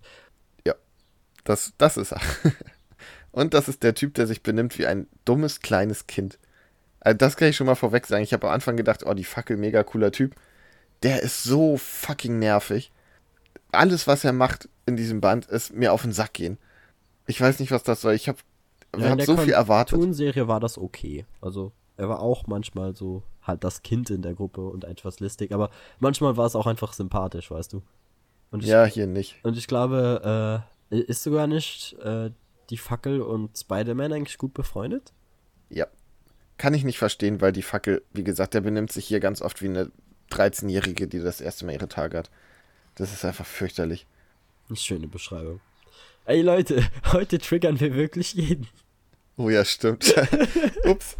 Ähm, ja, weiter geht's. Ich, ich glaube, wir nennen die Folge einfach die Trigger-Folge oder Triggerwarnung. Ja, oder so. Ähm, ja, man sieht so ein bisschen so Rückblenden, was die früher so erlebt haben im ersten Heft. Und die eigentlichen Fantastic Four tauchen gar nicht auf. Und im zweiten Heft sieht man dann, was die Future Foundation so in der Zwischenzeit macht. Denn im Secret Wars sind ja, ist das Multiversum ja zerstört worden. Es gab nur noch eins. Und weil die einen Jungen haben, der Sohn von. hm, Ist das der Sohn von Mr. Fantastic? Ich glaube ja. Ähm, der hat die Fähigkeit, Universen zu erschaffen. Mit seiner Vorstellungskraft irgendwie so.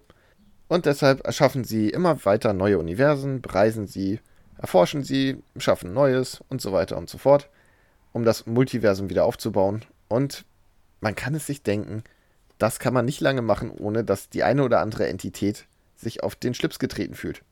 Und ja, dann passieren eine Menge Sachen, die sehr dazu hinführen sollen, dass die Fantastic Four wieder vereint sind, aber auch sehr viel Spaß machen. Punkt. Okay. Aber Ja, jetzt kommt die große Frage. Ist es denn empfehlenswert, wieder mit den Fantastic Four anzufangen?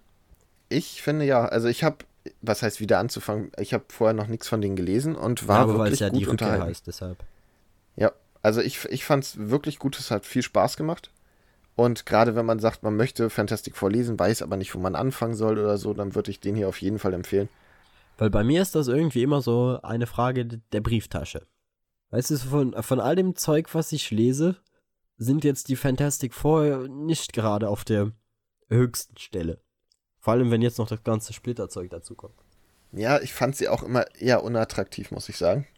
Es ist nicht mal, dass ich sie nicht mag oder so. Und ich mag auch zum Beispiel in, in Civil War die, die ganzen Rollen der Fantastic Four, finde ich super. Aber jetzt wirklich ähm, dediziert zu sagen, okay, anstatt ich sich mir jetzt einen Spider-Man oder einen Batman oder sonst einen Comic kaufe, kaufe ich mir einen Fantastic Four Comic. Ich glaube, der Gedanke ist mir noch nie gekommen. Ich glaube auch, dass man da abwarten muss, wie die Reihe wird, weil das jetzt ist im Prinzip wie das große Wiedervereinigungsevent. Mhm. So, es tauchen auch so viele Helden auf und es passiert richtig viel krasses Zeug, was wahrscheinlich nicht repräsentativ ist für das, was noch kommt. Deshalb, also, ich fand den ersten Band gut, den kann man auf jeden Fall lesen, auch um zu wissen, wie die wieder vereint sind und so. Und weil er halt einfach Spaß macht, aber der zweite wird zeigen müssen, ob das auch als Reihe unterhalten kann. Wer schreibt die? Ob- Ähm, warte. Dan Slott, kann das sein? Ja, das kann sein. Ja, Ja, ist Dan Slott ist der Autor. Ja, ist eigentlich bekannt dafür, dass man, dass er gute Sachen schreibt. Ja. Ja. Ähm, was viele Leute richtig anpisst bei dem Comic sind die Zeichnungen. Was ich nicht verstehen kann, weil es ist im Prinzip genau das, was ich mir davon erwartet habe. Es ist sehr bunt, sehr knallig und sehr comichaft. Was ich bei der First Family von Marvel irgendwie auch erwarten würde.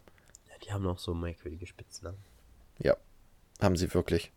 Mein Favorit ist ja immer, dass bei Marvel fast jeder äh, immer mit dem gleichen Vor, also sein, der Vorname und Nachname beginnt immer mit dem gleichen Buchstaben.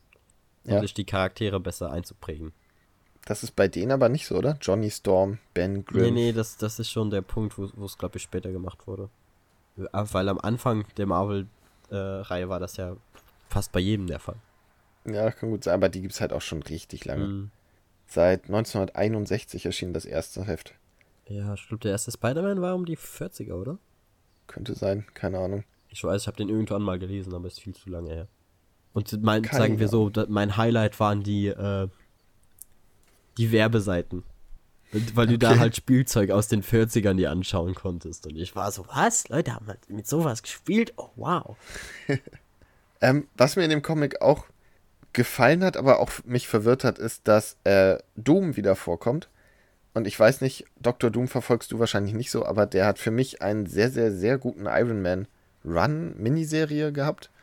Ja, ich glaube, Aus das zwei hast du mal Bänden in Podcast Deutschland. erzählt. Ja, die haben mir extrem gut gefallen und das endete halt für Doom relativ mittendrin und sollte dann irgendwo in Iron Man oder Iron Heart weitererzählt werden. Habe ich dann nicht weiter verfolgt und jetzt scheint er wieder böse zu sein, so ein bisschen.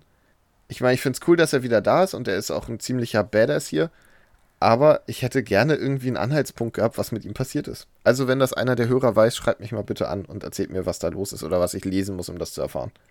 Und wenn ihr euch mal wirklich fragen wollt, what the fuck Marvel, schaut euch mal auf YouTube eine Erklärung zur Origin Story von Dr. Doom an.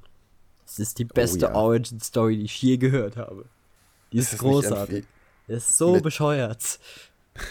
Der Teufel ist damit involviert und so, oder? Ja, ja, und seine Mutter war eine Hexe und die waren eigentlich Zigeuner und ich hab dir das irgendwann mal geschrieben. Es ist, es ist so grandios dumm. ist es. Es kommt auch in Dr. Doom Iron Man teilweise vor, aber ja, den auf jeden Fall auch lesen. Super Kaufempfehlung. Mega gut. Geile Zeichnung, tolle Story. So, und ich glaube, dann können wir eigentlich zu unserem letzten Thema für heute kommen. Ja, ey, wir kommen richtig schnell durch. Ich bin begeistert. Nämlich äh, Spider-Man Far From Home. Haben wir alle beide im Kino gesehen. Und ich würde auch Genau. sagen, wir reden jetzt äh, über den Film allgemein und sollten nachher noch einen kleinen Spoiler-Part machen. Nicht mal zwingend, um über den Film zu reden, sondern eher um das Ende. Ja, Also was, was wir uns äh, davon erwarten in weiterer Zukunft. deshalb erstmal allgemein. Max, meine These, das ist der beste Spider-Man-Film ever. Mm, ich glaube, Spider-Verse ist besser. Aber ja. Ah, okay. Ich, okay, der beste Realfilm. Ja, also es ist erstaunlich, wie wenig Spider-Man in der ersten Hälfte des äh, Films vorkommt und wer trotzdem doch so super unterhält. Ja. Und weiterhin, ich weine meinem Ginger zwar hinterher, aber die neue MJ ist eigentlich auch ganz cool. Ich verstehe halt mega nur nicht, cool. weil ich hatte das, ich hatte eigentlich den Eindruck in dem äh, ersten Film, dass das ein anderer Charakter ist. Aber wahrscheinlich haben sie sie da äh, einfach noch mit ihrem Vornamen genannt oder so. Also- Ja, das Ende vom ersten Film ist, dass die so zusammensitzen und sie sagt dann erstmal, wie sie heißt und sagt, aber ihr könnt mich MJ nennen. Aber Ja. kurz, worum geht's? Peter hat keine Lust mehr, Spider-Man zu sein, beziehungsweise er will Urlaub machen. Ja, weil er hat halt äh, Endgame mitgemacht und Infinity War und Civil War und langsam ist er so, ich brauche mal eine Pause. Ja, dann ist auch noch, dass alle. Ja, und äh, der Spider-Man-Film spielt halt nach Endgame. Könnte man vielleicht Ja. auch erwähnen, für Leute, die es nicht wissen. Ja. Was in Endgame passiert ist, müssen wir jetzt nicht näher darauf Nee, eingehen. nee, nee. Auf jeden Fall machten sie dann äh, äh, einen Schulausflug in Venedig, der dann von ähm, Nick Fury gehijackt wird. Und dann muss er doch wieder Superheldenkram machen. Genau. Aber bevor wir da jetzt drauf eingehen, Max, wie großartig sind die Lehrer von Peter Parker? Ja, naja, also sie repräsentieren irgendwie meine Lehrer. So, Ja, sie der, oder alle Lehrer der Welt. Richtig. Das ist so exakt die Erfahrung, die, glaube ich, jeder auf Klassenfahrten gemacht hat, oder? Ja, so ziemlich. Weil der eine hat halt äh, überhaupt keinen Bock und will sich eigentlich nur amüsieren und ist so Und warum, der andere ist ein Dulli. Ja, und der, der andere ist halt einfach so, so die, die Ambitionen sind da, aber alles andere fehlt. Ja. Ich fand die so toll. Ich habe so gelacht zwischendurch. Ist Ich habe im. Film nicht so viel gelacht, aber ich glaube, ein oder zweimal hat er mich bekommen. Was, was, was bei einem Marvel-Film bei mir schon eine Leistung ist. Ja, okay, dann geht's um Mysterio. Wie fandst du den denn? Ich habe Jack Gyllenhaal gesehen und ich war so, du wärst so ein guter Batman geworden. Das war sehr passend in dem Moment. Ja, weil, weil keine Ahnung, er heißt ja auch, ich mochte das, dass er am Anfang halt äh, noch der, so der Gute in der Geschichte war. Weil, wie gesagt, J Jake Gyllenhaal, er wäre, er wäre so, so ein toller Batman gewesen. So, weil, weil er spielt einfach diese, diese Rolle des, des guten Superhelden einfach fantastisch. Ja, das macht er echt gut. Ich finde, er hat auch eine gute Physis für einen Batman. Für einen, der nicht also- so brachial ist. Aber er ist trotzdem schon irgendwo breit. Ja. Ja, ist schon gut. Und es ist halt so, das sind immer so diese Punkte, wo ich nicht weiß, ob das Spoiler sind oder nicht, weil, keine Ahnung, Leute, die nur diese MCU-Filme äh, sehen, sind halt so, wer ist Mysterio? Okay, das scheint irgendein guter Zauberer zu sein. Und deshalb jetzt Spoilerwarnung. Wir müssen über Sachen reden. Oder? Okay. Ja, was wolltest du da jetzt noch groß sagen, ohne da irgendwas zu verraten? Ja, wie gesagt, ich weiß nicht, ob das für Leute Spoiler sind, weil jeder, der diesen Podcast hier hört, wird wahrscheinlich wissen, wer Mysterio ist. Ja, ich weiß es nicht. Ich habe von vielen Leuten gehört, dass sie es nicht wussten. Meine Freundin war auch auf einmal so, was ist das denn? Oh mein Gott, er ist der Böse. Da war der Spoiler. Okay. Ja, du hast eine Spoilerwarnung ja rausgegeben. Ja. Nee, aber ich, ich habe echt am Anfang so gedacht, so, war, also ich finde es cool, dass sie es versuchen, den als guten aufzubauen. Und ich hatte kurz Angst, dass sie es auch tatsächlich durchziehen, weil das hätte ich richtig scheiße gefunden. Nee, das hätte ich sogar toll gefunden. Ich fand's lustig bei meiner Freundin, weil die hat den Film ja vor mir gesehen und war nachher nochmal mit mir drin. Und ich war so, ja, der wird wahrscheinlich irgendwas Böses machen, beziehungsweise die ganze Story, die er uns da gerade erzählt von diesen vier Elementarwesen, die. Es ist so, es ist so eine Bullshit-Story. Die, die irgendwie seinen, seinen Heimatplaneten, weil er kommt von einer anderen Erde, aus einer anderen Dimension, bla bla bla. Und ich war so, hat er sicher gerade alles erfunden. Und sie so, Ja. ja, woher weißt du das? Ich war so, Schatz, ich lese Comics. du, du weißt, neben wem du sitzt, oder? Ja, es ist halt echt schwierig. Aber ich finde, dass es trotzdem Spaß gemacht hat, weil, okay, man wusste sofort, das ist alles Quatsch. Und es war so ein bisschen der Hintergedanke von, ja, wenn nicht, wäre es mega scheiße, weil ich finde, Mysterio können sie nicht zum Guten machen. Nee. Ich meine, nicht nach dem, was in Old Man Logan passiert ist. Uff. Ja. Bis heute mein, mein Favorite Mysterio-Moment. Ist auch nicht so schwer, weil er eigentlich echt nicht so cool ist. Also ich finde, er ist im MCU schon cooler als in den Comics. Ja, ich mag halt äh, die Idee von Mysterio.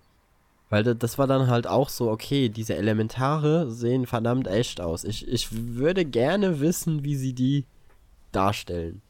Ja. Weil ist er halt so ein Special Effects Typ eigentlich. Ich fand auch Und die die es auch Auflösung ein wenig übertrieben. Weil, weil, keine Ahnung, in, im, äh, im Film ist er jetzt ja auch so quasi ein Wissenschaftler, Mhm. der mit äh, Tony Stark mal zusammengearbeitet hat, während er in den äh, Comics eigentlich einfach nur ein Filmemacher ist. Ja, aber ich finde das mit Tony Stark deutlich äh, realistischer. Auch, dass ein ganzes Team dahinter steckt und nicht ein Mann das alles gemacht hat. Ja, ja, das ist auch konsequenter. Ja. Aber die Attrappen von Mysterio in den äh, Comics waren ja auch nicht, die sahen ja auch nicht so Hightech aus. Nee, das stimmt schon. Ich fand aber, dass sie dadurch, dass sie Mysterio genommen hatten, war das halt filmisch mega geil umgesetzt. Ja, es war toll. Diese- Du, äh, du hattest diese Sequenz mit dem, äh, ach, äh, wo, wo er eigentlich quasi äh, Spider-Mans Sinne alle gleichzeitig manipuliert. Ja, Mhm. bei Shield da in Berlin und so, ne? Ja, genau. Das, Das war sehr mega toll. geil. Aber da muss ich sagen, ich habe leider, als ich die Karten gekauft habe, äh, nicht gesehen, dass es für den 3D-Film ist.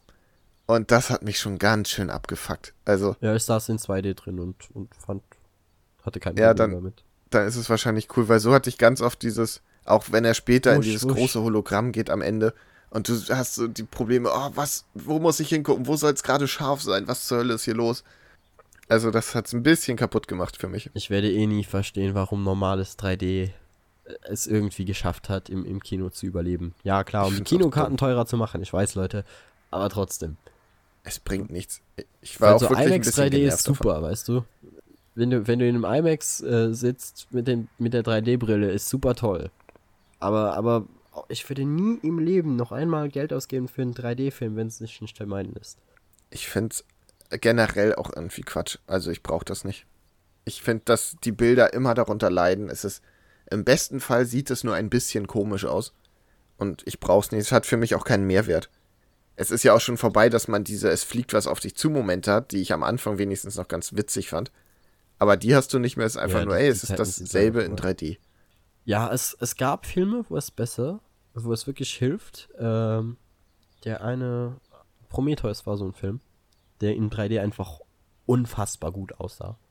Und Prometheus ist kein super Film, aber ich weiß, als wir damals im Kino saßen, wir waren einfach so, okay, das ist, das ist krass, wie gut dieser Film aussieht. Weil da hattest du wirklich einfach das Gefühl, dass du durch ein Fenster schaust, weißt du. Ja. Ja, okay. Ich glaube auch, dass es bei sowas wie Gravity ganz gut gewesen ist. Mhm, aber es ist da- dann trotzdem selten. Aber wir schweifen ab, oder? Ja.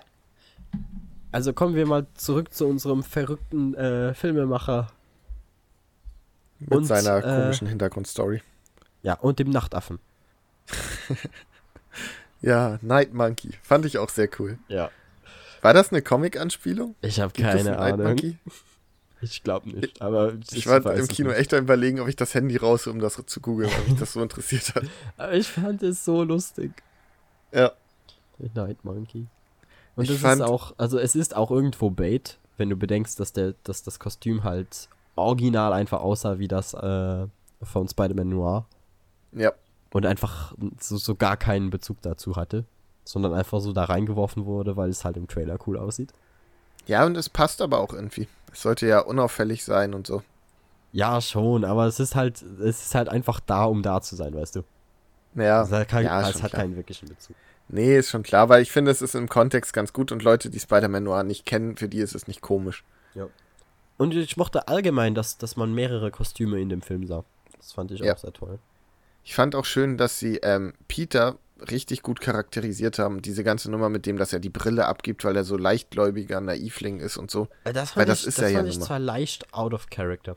Fandst du? Fand ich gar nicht. Ja, weil, äh, auch wenn Peter irgendwo naiv ist, der Junge ist nicht dumm. Nee, aber er Es war ja auch nicht te- dumm. Teilweise wird er ja sogar als super intelligent dargestellt. Und einen Fremden, den er kaum kennt, die Weltzerstörungswaffe in die Hand zu drücken, so dumm, für so dumm halte ich Spider-Man nicht. Aber es war kein Fremder mehr, weil er schon ein Abenteuer mit ihm erlebt hat. Er hat zusammen mit ihm gekämpft. Er hat die Bedrohung gesehen, die fühlte sich sehr real für ihn an. Und ähm, er ist verzweifelt auf der Suche gewesen nach jemandem, an den er die Verantwortung abgeben kann und ein bisschen diese Mentorenrolle. Das ist wahr, aber trotzdem, ich, ich äh, halte Spider-Man für schlauer, als irgendjemandem die Weltzerstörungswaffe in die Hand zu drücken. Er hätte sie eher kaputt gemacht, als dass er sie bei irgendjemandem anderen abgibt. Er hätte nie was, was er von Toni gekriegt hat, kaputt gemacht. Und er wollte sie nicht haben wegen der Verantwortung. Ich fand das schon ganz gut. Ich fand das cool umgesetzt. Ja, auch die Thematik mit der Verantwortung ist ja auch gut, weil das ist ja eigentlich so das, das Hauptmerkmal von Spider-Man. Ja. Beziehungsweise das Hau Hauptthema eher. Und das kann man jetzt gut in Zukunft aufgreifen, von wegen, wenn er Leuten nicht vertrauen will oder so. Ja. Finde ich, haben sie schön eingebaut. Ja. Die Zukunft. Kommen wir zur Spider-Man-Zukunft. Okay. Weil, äh, also ich finde es lustig, fa- falls äh, zu dem Zeitpunkt irgendjemand aus dem Film gegangen ist. Ja, das wäre ein fataler Fehler. Das, das, also, weil es gibt immer noch solche Leute. Ja, gab's bei uns auch. Es wir waren noch zu dritt am Ende. Okay, nee, wir waren schon, schon zu deutlich, deutlich mehr Leute noch drin. Aber es gibt immer noch Leute, die nach dem, keine Ahnung, 25. MCU-Film noch nicht gecheckt haben, dass sie nach den Credits sitzen bleiben sollen. Bei Endgame kam nix. Ach, doch, es kam was. Was? Ähm, das Geräusch von Toni, der mit. Ja, Ja, aber das ist doch auch irgendwo eine schöne, ein schönes Ende. Für, für, vor allem für diesen Film. Ich glaube, dass viele Leute dachten, okay, das ist jetzt der Abschluss von Phase 3, dann wird da erst recht nichts kommen. Und ihr lagt fürchterlich falsch. Also ihr hättet nicht falscher liegen können. Ja, und ich weiß auch nicht, ob das so eine gute Idee war. Weil was passiert ist, ist, äh, dass äh, im Endkampf zwischen Spider-Man und Mysterio hat Mysterio es irgendwie geschafft, noch ein Video aufzunehmen und zu leaken, dass äh, Spider-Man Peter Parker ist und dass eigentlich Spider-Man alles geplant hat und er ist doch der super böse Fisch in der ganzen Story. Und da, da kam auch di- direkt mein Highlight des Films, nämlich J. Jonah Jameson ist wieder zurück und es ist der gleiche Schauspieler, Kai. Ja, das war mega. Das ist so super, weil es ist einfach, du konntest diesen Mann nicht übertreffen. nee, weißt du, dieser Mann war für gemacht. diese, diese Rolle einfach geboren. Und dass Ja. sie ihn jetzt tatsächlich zurückhaben, ist super. Aber ich fand die Art, wie das revealed wurde, dieses Spider-Man ist der Böse, da dachte ich schon so, oh, mal gucken, wie das in Zukunft wird. Und dann haut er einfach noch raus, dass es Peter Parker ist. Ja, ja, weil ich dachte mir so, okay, äh, die, die Idee mit Spider-Man äh, als den Bösen darzustellen ist, äh, mochte ich. Weil ich dachte, da kannst du viel, äh, das hat viel Konfliktpotenzial. Aber äh, dann noch zu sagen, okay, es ist Peter Parker, da dachte ich mir, oh Leute, ganz dünnes Eis. So klar Klar. kann man da auch coole Sachen draus machen, aber man kann dadurch auch ganz, ganz schnell den Mythos von Spider-Man zerstören. Man kann natürlich auch danach einfach sagen, ja, warum sollten die Leute das glauben? Ja, weil sie, sie haben ja Beweise, oder? Haben sie? Ich glaube nicht. Er sagt nur, es ist Peter Parker und blendet ein Bild von ihm ein. Ja, aber es ist der Daily Bugle. Ja. Die, die Eben. beste Nachrichtenquelle in ganz New York. Ja. Ist es da nicht sogar die umstrittene Plattform irgendwas? Wird das nicht gesagt? Äh, nee, ich glaube, das war im, in, im Videospiel der Fall. Ich meine, dass es da auch so war, dass es halt, dass der Nachrichtenmoderator sagt, ja, wir haben hier aus ja, verlässlicher Quelle, so dass er das so ein bisschen offen lässt. Oh, da fällt mir noch die, der Anfang ein, wo ich mir auch einfach nur kaputt gelacht habe. Das war schon sehr forciert mit diesem, ähm, weißt du, dieses äh, In Memory of Video. Sagt mir gerade gar nicht. Ganz, ganz am Anfang, als, als äh, in der Schule. Als Ja, die Kinder ach so, da diese ja. Nachrichten hinter diesem mega beschissenen äh, Bluescreen halten. Ja, das war geil. Ah, ich war auch so, was ist denn da los mit den Effekten? ne? Huch. Ja, ja, das ist. Das war einfach so. Ich wusste nicht, ob ich es einfach nur lustig finden soll oder irgendwo cringe, weil immer wenn Leute, weißt du, so cringe versuchen absichtlich zu forcieren, bin ich schon so. Ah, also ja, also so schaut Leute, es sind Kinder und sie haben da was zusammengeschnitten und es sieht mega scheiße aus, lol. Aber ich finde, sie haben es da ganz gut umgesetzt. Ja, und auch noch irgendwo, manchmal fand ich auch MJs Humor so. Als jemand, der dieses, die, diese Mentalität liebt und lebt, Ja. ist das zu forciert. Fandst du? Fandst du das, das hältst du jemanden, also, hältst du das für organisches Gerede? Kennst du Menschen, die tatsächlich so reden?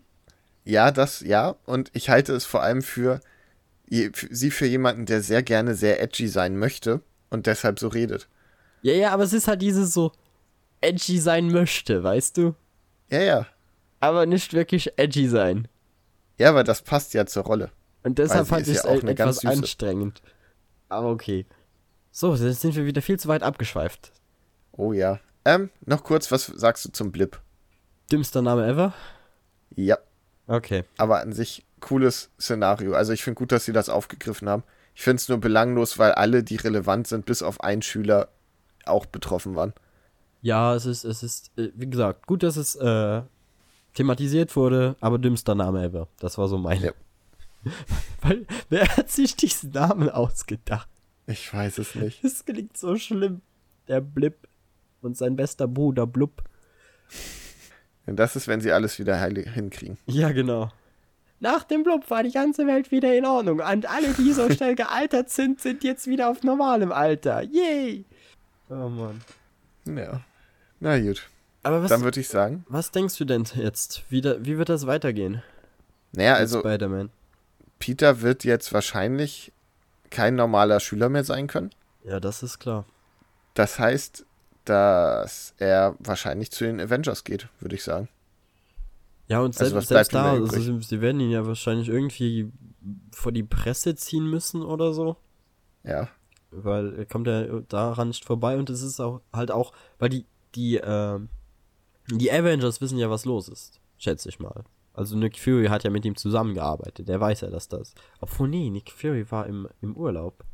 Genau. Das ist ja auch noch die Oh. andere After-Credit-Scene. Das war auch ein Mindfuck-Moment. Ja, die, ich, die, ich dachte am Anfang nur, das wäre einfach nur ein Joke, weißt du. Ja, aber nein. Aber nee, nee, Nick das spielt Fury. natürlich dann auch noch mit rein. Aber der ist dann auch so, what the fuck, Spider-Man ist böse, mach den kalt. Nee, das glaube ich nicht. Ich glaube, er hat das Ganze schon verfolgt, oder? Wollten sie ihn darüber nicht informieren? Ja, mal schauen. Ach, ich weiß es nicht. Auf jeden Fall sehe ich das Ganze etwas kritisch und ganz im Ernst, ich hätte lieber so eine äh, Civil War-Szene gehabt. Ja, aber das wäre zu. Also, du hättest gewusst, was kommt. Und ich finde es gut, wenn sie was machen, womit man nicht rechnet. Und das hat mich auf jeden Fall überrascht. Das ist wahr. Aber ich finde, das ist eine der stärksten Szenen, die jemals in einem Comic drin waren. Ja, Nein? ja, ja. Doch, puh, weiß nicht. Ich habe da vorher zu wenig davon gelesen. Sowieso Peter Parker Spider-Man habe ich, glaube ich, gar nichts gelesen, bevor ich Civil War gelesen habe. Und dann war es so, ach ja. Ah ja, okay, ich habe ich hab ja äh, parallel dazu dann äh, die Amazing Spider-Man-Reihe gelesen, als ich Civil War gelesen habe. Und da war das halt wirklich ständig Thema. Und er hat halt mega viel mit sich gehadert, okay, soll ich das wirklich machen oder nicht? Und wenn, als er dann vor den äh, TV-Kameras steht und die Maske abnimmt, das ist einfach, fand ich das ein richtig schöner Moment. Ja, für mich war es so, ach, okay, ja, Helden entblößen ja manchmal ihre Identität und dann ist es auf magische Weise wieder weg. Das wird schon. Wahrscheinlich macht er das öfter. Ja, hier ist es halt so, im MCU weißt du, sowas wird nicht passieren. Oder zumindest äh, schätze ich mal, dass das MCU solche Konsequenzen versucht auch zu behalten. Aber es gibt sowieso im MCU wenig Helden, deren Identität nicht bekannt ist, oder? Ja, eben, deshalb fand ich das ja so schade, dass, dass Spider-Man jetzt der Letzte ist, der jetzt auch noch dazu gehören muss. Gibt es einen, bei dem man es nicht weiß? Ant-Man vielleicht. Vielleicht, ja. Aber ansonsten weiß die Allgemeinheit, glaube ich, immer, wer der Held ist. Ja, und Hulk darf sogar frei rumlaufen. Und macht Fotos. Ja. Ich hoffe auf einen Hulk-Film. Da habe ich Bock drauf, aber wird nicht passieren. Ich hoffe auf einen Avengers vs. X-Men-Film. Ja, gegen X-Human meinst du? ja, stimmt. Was ist eigentlich jetzt der nächste MCU-Film, der geplant ist? Weißt du das so? Nee. Ich nämlich auch nicht. Äh, warte, Black Widow, oder? oder? Ist das der nächste? Ich weiß es nicht. Auf jeden Fall ist das der nächste, auf den ich mich freue. Auf jeden Fall fand ich, war es ein, ein äh, recht schöner Abschluss der Phase 3. Und, ich finde, äh, das hat sich nicht angefühlt wie ein Abschluss. Da war Endgame eher. Ich bin halt jetzt auch wirklich froh darüber, dass Tom Holland weiterhin Spider-Man spielen darf und dass Sony und Disney sich irgendwie geeinigt haben, dass äh, sie weiter Spider-Man-Filme im MCU machen dürfen. Weil eigentlich war der äh, normale Kontrakt von äh, Tom Holland waren drei äh, Cameo-Auftritte und zwei Solo-Filme. Das heißt, die wären jetzt eigentlich durch. Wahrscheinlich hat Disney gesagt, wenn ihr das nicht macht, kaufen wir euch. ich glaube nicht, dass die die Kraft dazu haben, Sony zu kaufen. Ich weiß es auch nicht, keine ich Ahnung. Ich glaube nicht. Weil, weil Sony ist ja nicht nur, weißt du, sie könnten ja nicht nur das, das Filmdepartment kaufen, sondern sie müssten Sony kaufen. Ja. Und, und allein wegen der Playstation, glaube ich, das, würde das langsam schwer werden. Wahrscheinlich, wahrscheinlich. So, wahrscheinlich naja. hätte Disney zwar das Geld, aber das wäre schon. Schon hart. Das würde schon langsam an den Kartellmarkt rankommen. Wenn die dann noch mit Google fusionieren. Oh je. Naja, ähm, ich weiß nicht. Also, ich finde, es hat sich eher angefühlt wie der Anfang von Phase 4. Alleine wegen After-Credit-Ziehen und sowas. Ja, ich freue mich auf jeden Fall auf den, auf den nächsten Spider-Man jetzt. Ich bin gespannt, ob sie äh, es erst in dem thematisieren werden oder ob sie das MCU typisch schon in den nächsten Film wieder irgendwie mit reinbringen werden. Ja, ich schätze, sie werden es anteasen. Ich hoffe ein bisschen, dass Miles Morales irgendwann noch auftaucht. Ah, ich glaube, das ist nur eine Frage der Zeit. Abwarten. Er ob, ist ja sowieso so ein bisschen der warte. Ultimate Spider-Man, oder? Ja, warte, das, das wird dann wieder kritisch mit den, äh, mit den Rechten. Weil sie müssen ja jeden einzelnen Charakter, den sie reinnehmen äh, wollen, ins MCU, müssen sie ja extra zahlen. Das ist ja auch der Grund, warum MJ zum Beispiel nicht aussieht wie MJ. Weil wenn hätten sie äh, Ginger MJ gerne gehabt, hätten sie nochmal zahlen müssen. Ach so, okay. Ja, das ist halt so, sie dürfen Spider-Man benutzen, sie dürfen ja aber auch zum Beispiel nicht Venom benutzen. Hm. Und äh, so muss halt Disney für jeden äh, Charakter aus dem äh, Spider-Man-Universum nochmal extra zahlen. Aber zählt das auch für Miles Morales, weil sein Kumpel, also der von Peter jetzt im MCU, ist eins zu eins der Freund von Miles. Ich äh, weiß nicht, ob er äh. denselben Namen hat, aber er ist im Prinzip ist er exakt dieselbe Figur. Ja, stimmt. Da hast du recht. Keine Ahnung. Vielleicht, Deshalb. wenn er einen anderen Namen hat, passt es. Ich weiß es nicht. Mal gucken. Sie können ja sonst einfach anders nennen. Schmalz Morales. Morales. Ja. So, ich glaube, damit äh, schließen wir auch ab, sonst äh, enden wir ne, hier noch in einem totalen Chaos an Wörtern und alles ergibt überhaupt keinen Sinn mehr. Ja. Deshalb. Und Promo Abmod. Ja, damit bedanke ich mich für alle, die jetzt noch zuhören. Trotz unserer äh, leichten äh, Ausflüge in andere Themen. Hier und da. Schickt eure Beschwerden at äh, splashpage.fm. Ich schließe und euer Lob wie durch. immer an at comicnewbie. Genau. Und äh, falls ihr weiterhin diesen Podcast hören wollt und keine Lust habt, uns auf Instagram zu abonnieren, dann äh, könnt ihr euch auch einfach einen Podcatcher runterladen. Und da bekommt ihr dann immer angezeigt, wann eine neue Folge draußen ist und wenn ihr das einstellt, wird sie sogar automatisch heruntergeladen. Sonst findet ihr uns natürlich auch wie immer problemlos über iTunes oder Spotify und wir freuen uns auch immer super, wenn ihr uns eine gute Bewertung bei iTunes da lasst. Ja, macht das mal, das ist echt wichtig. Ich glaube, damit wären wir durch Jo, und verabschieden uns. bis denn. Vielen Dank fürs Zuhören. Bis dann. Ciao, ciao. Tschüss.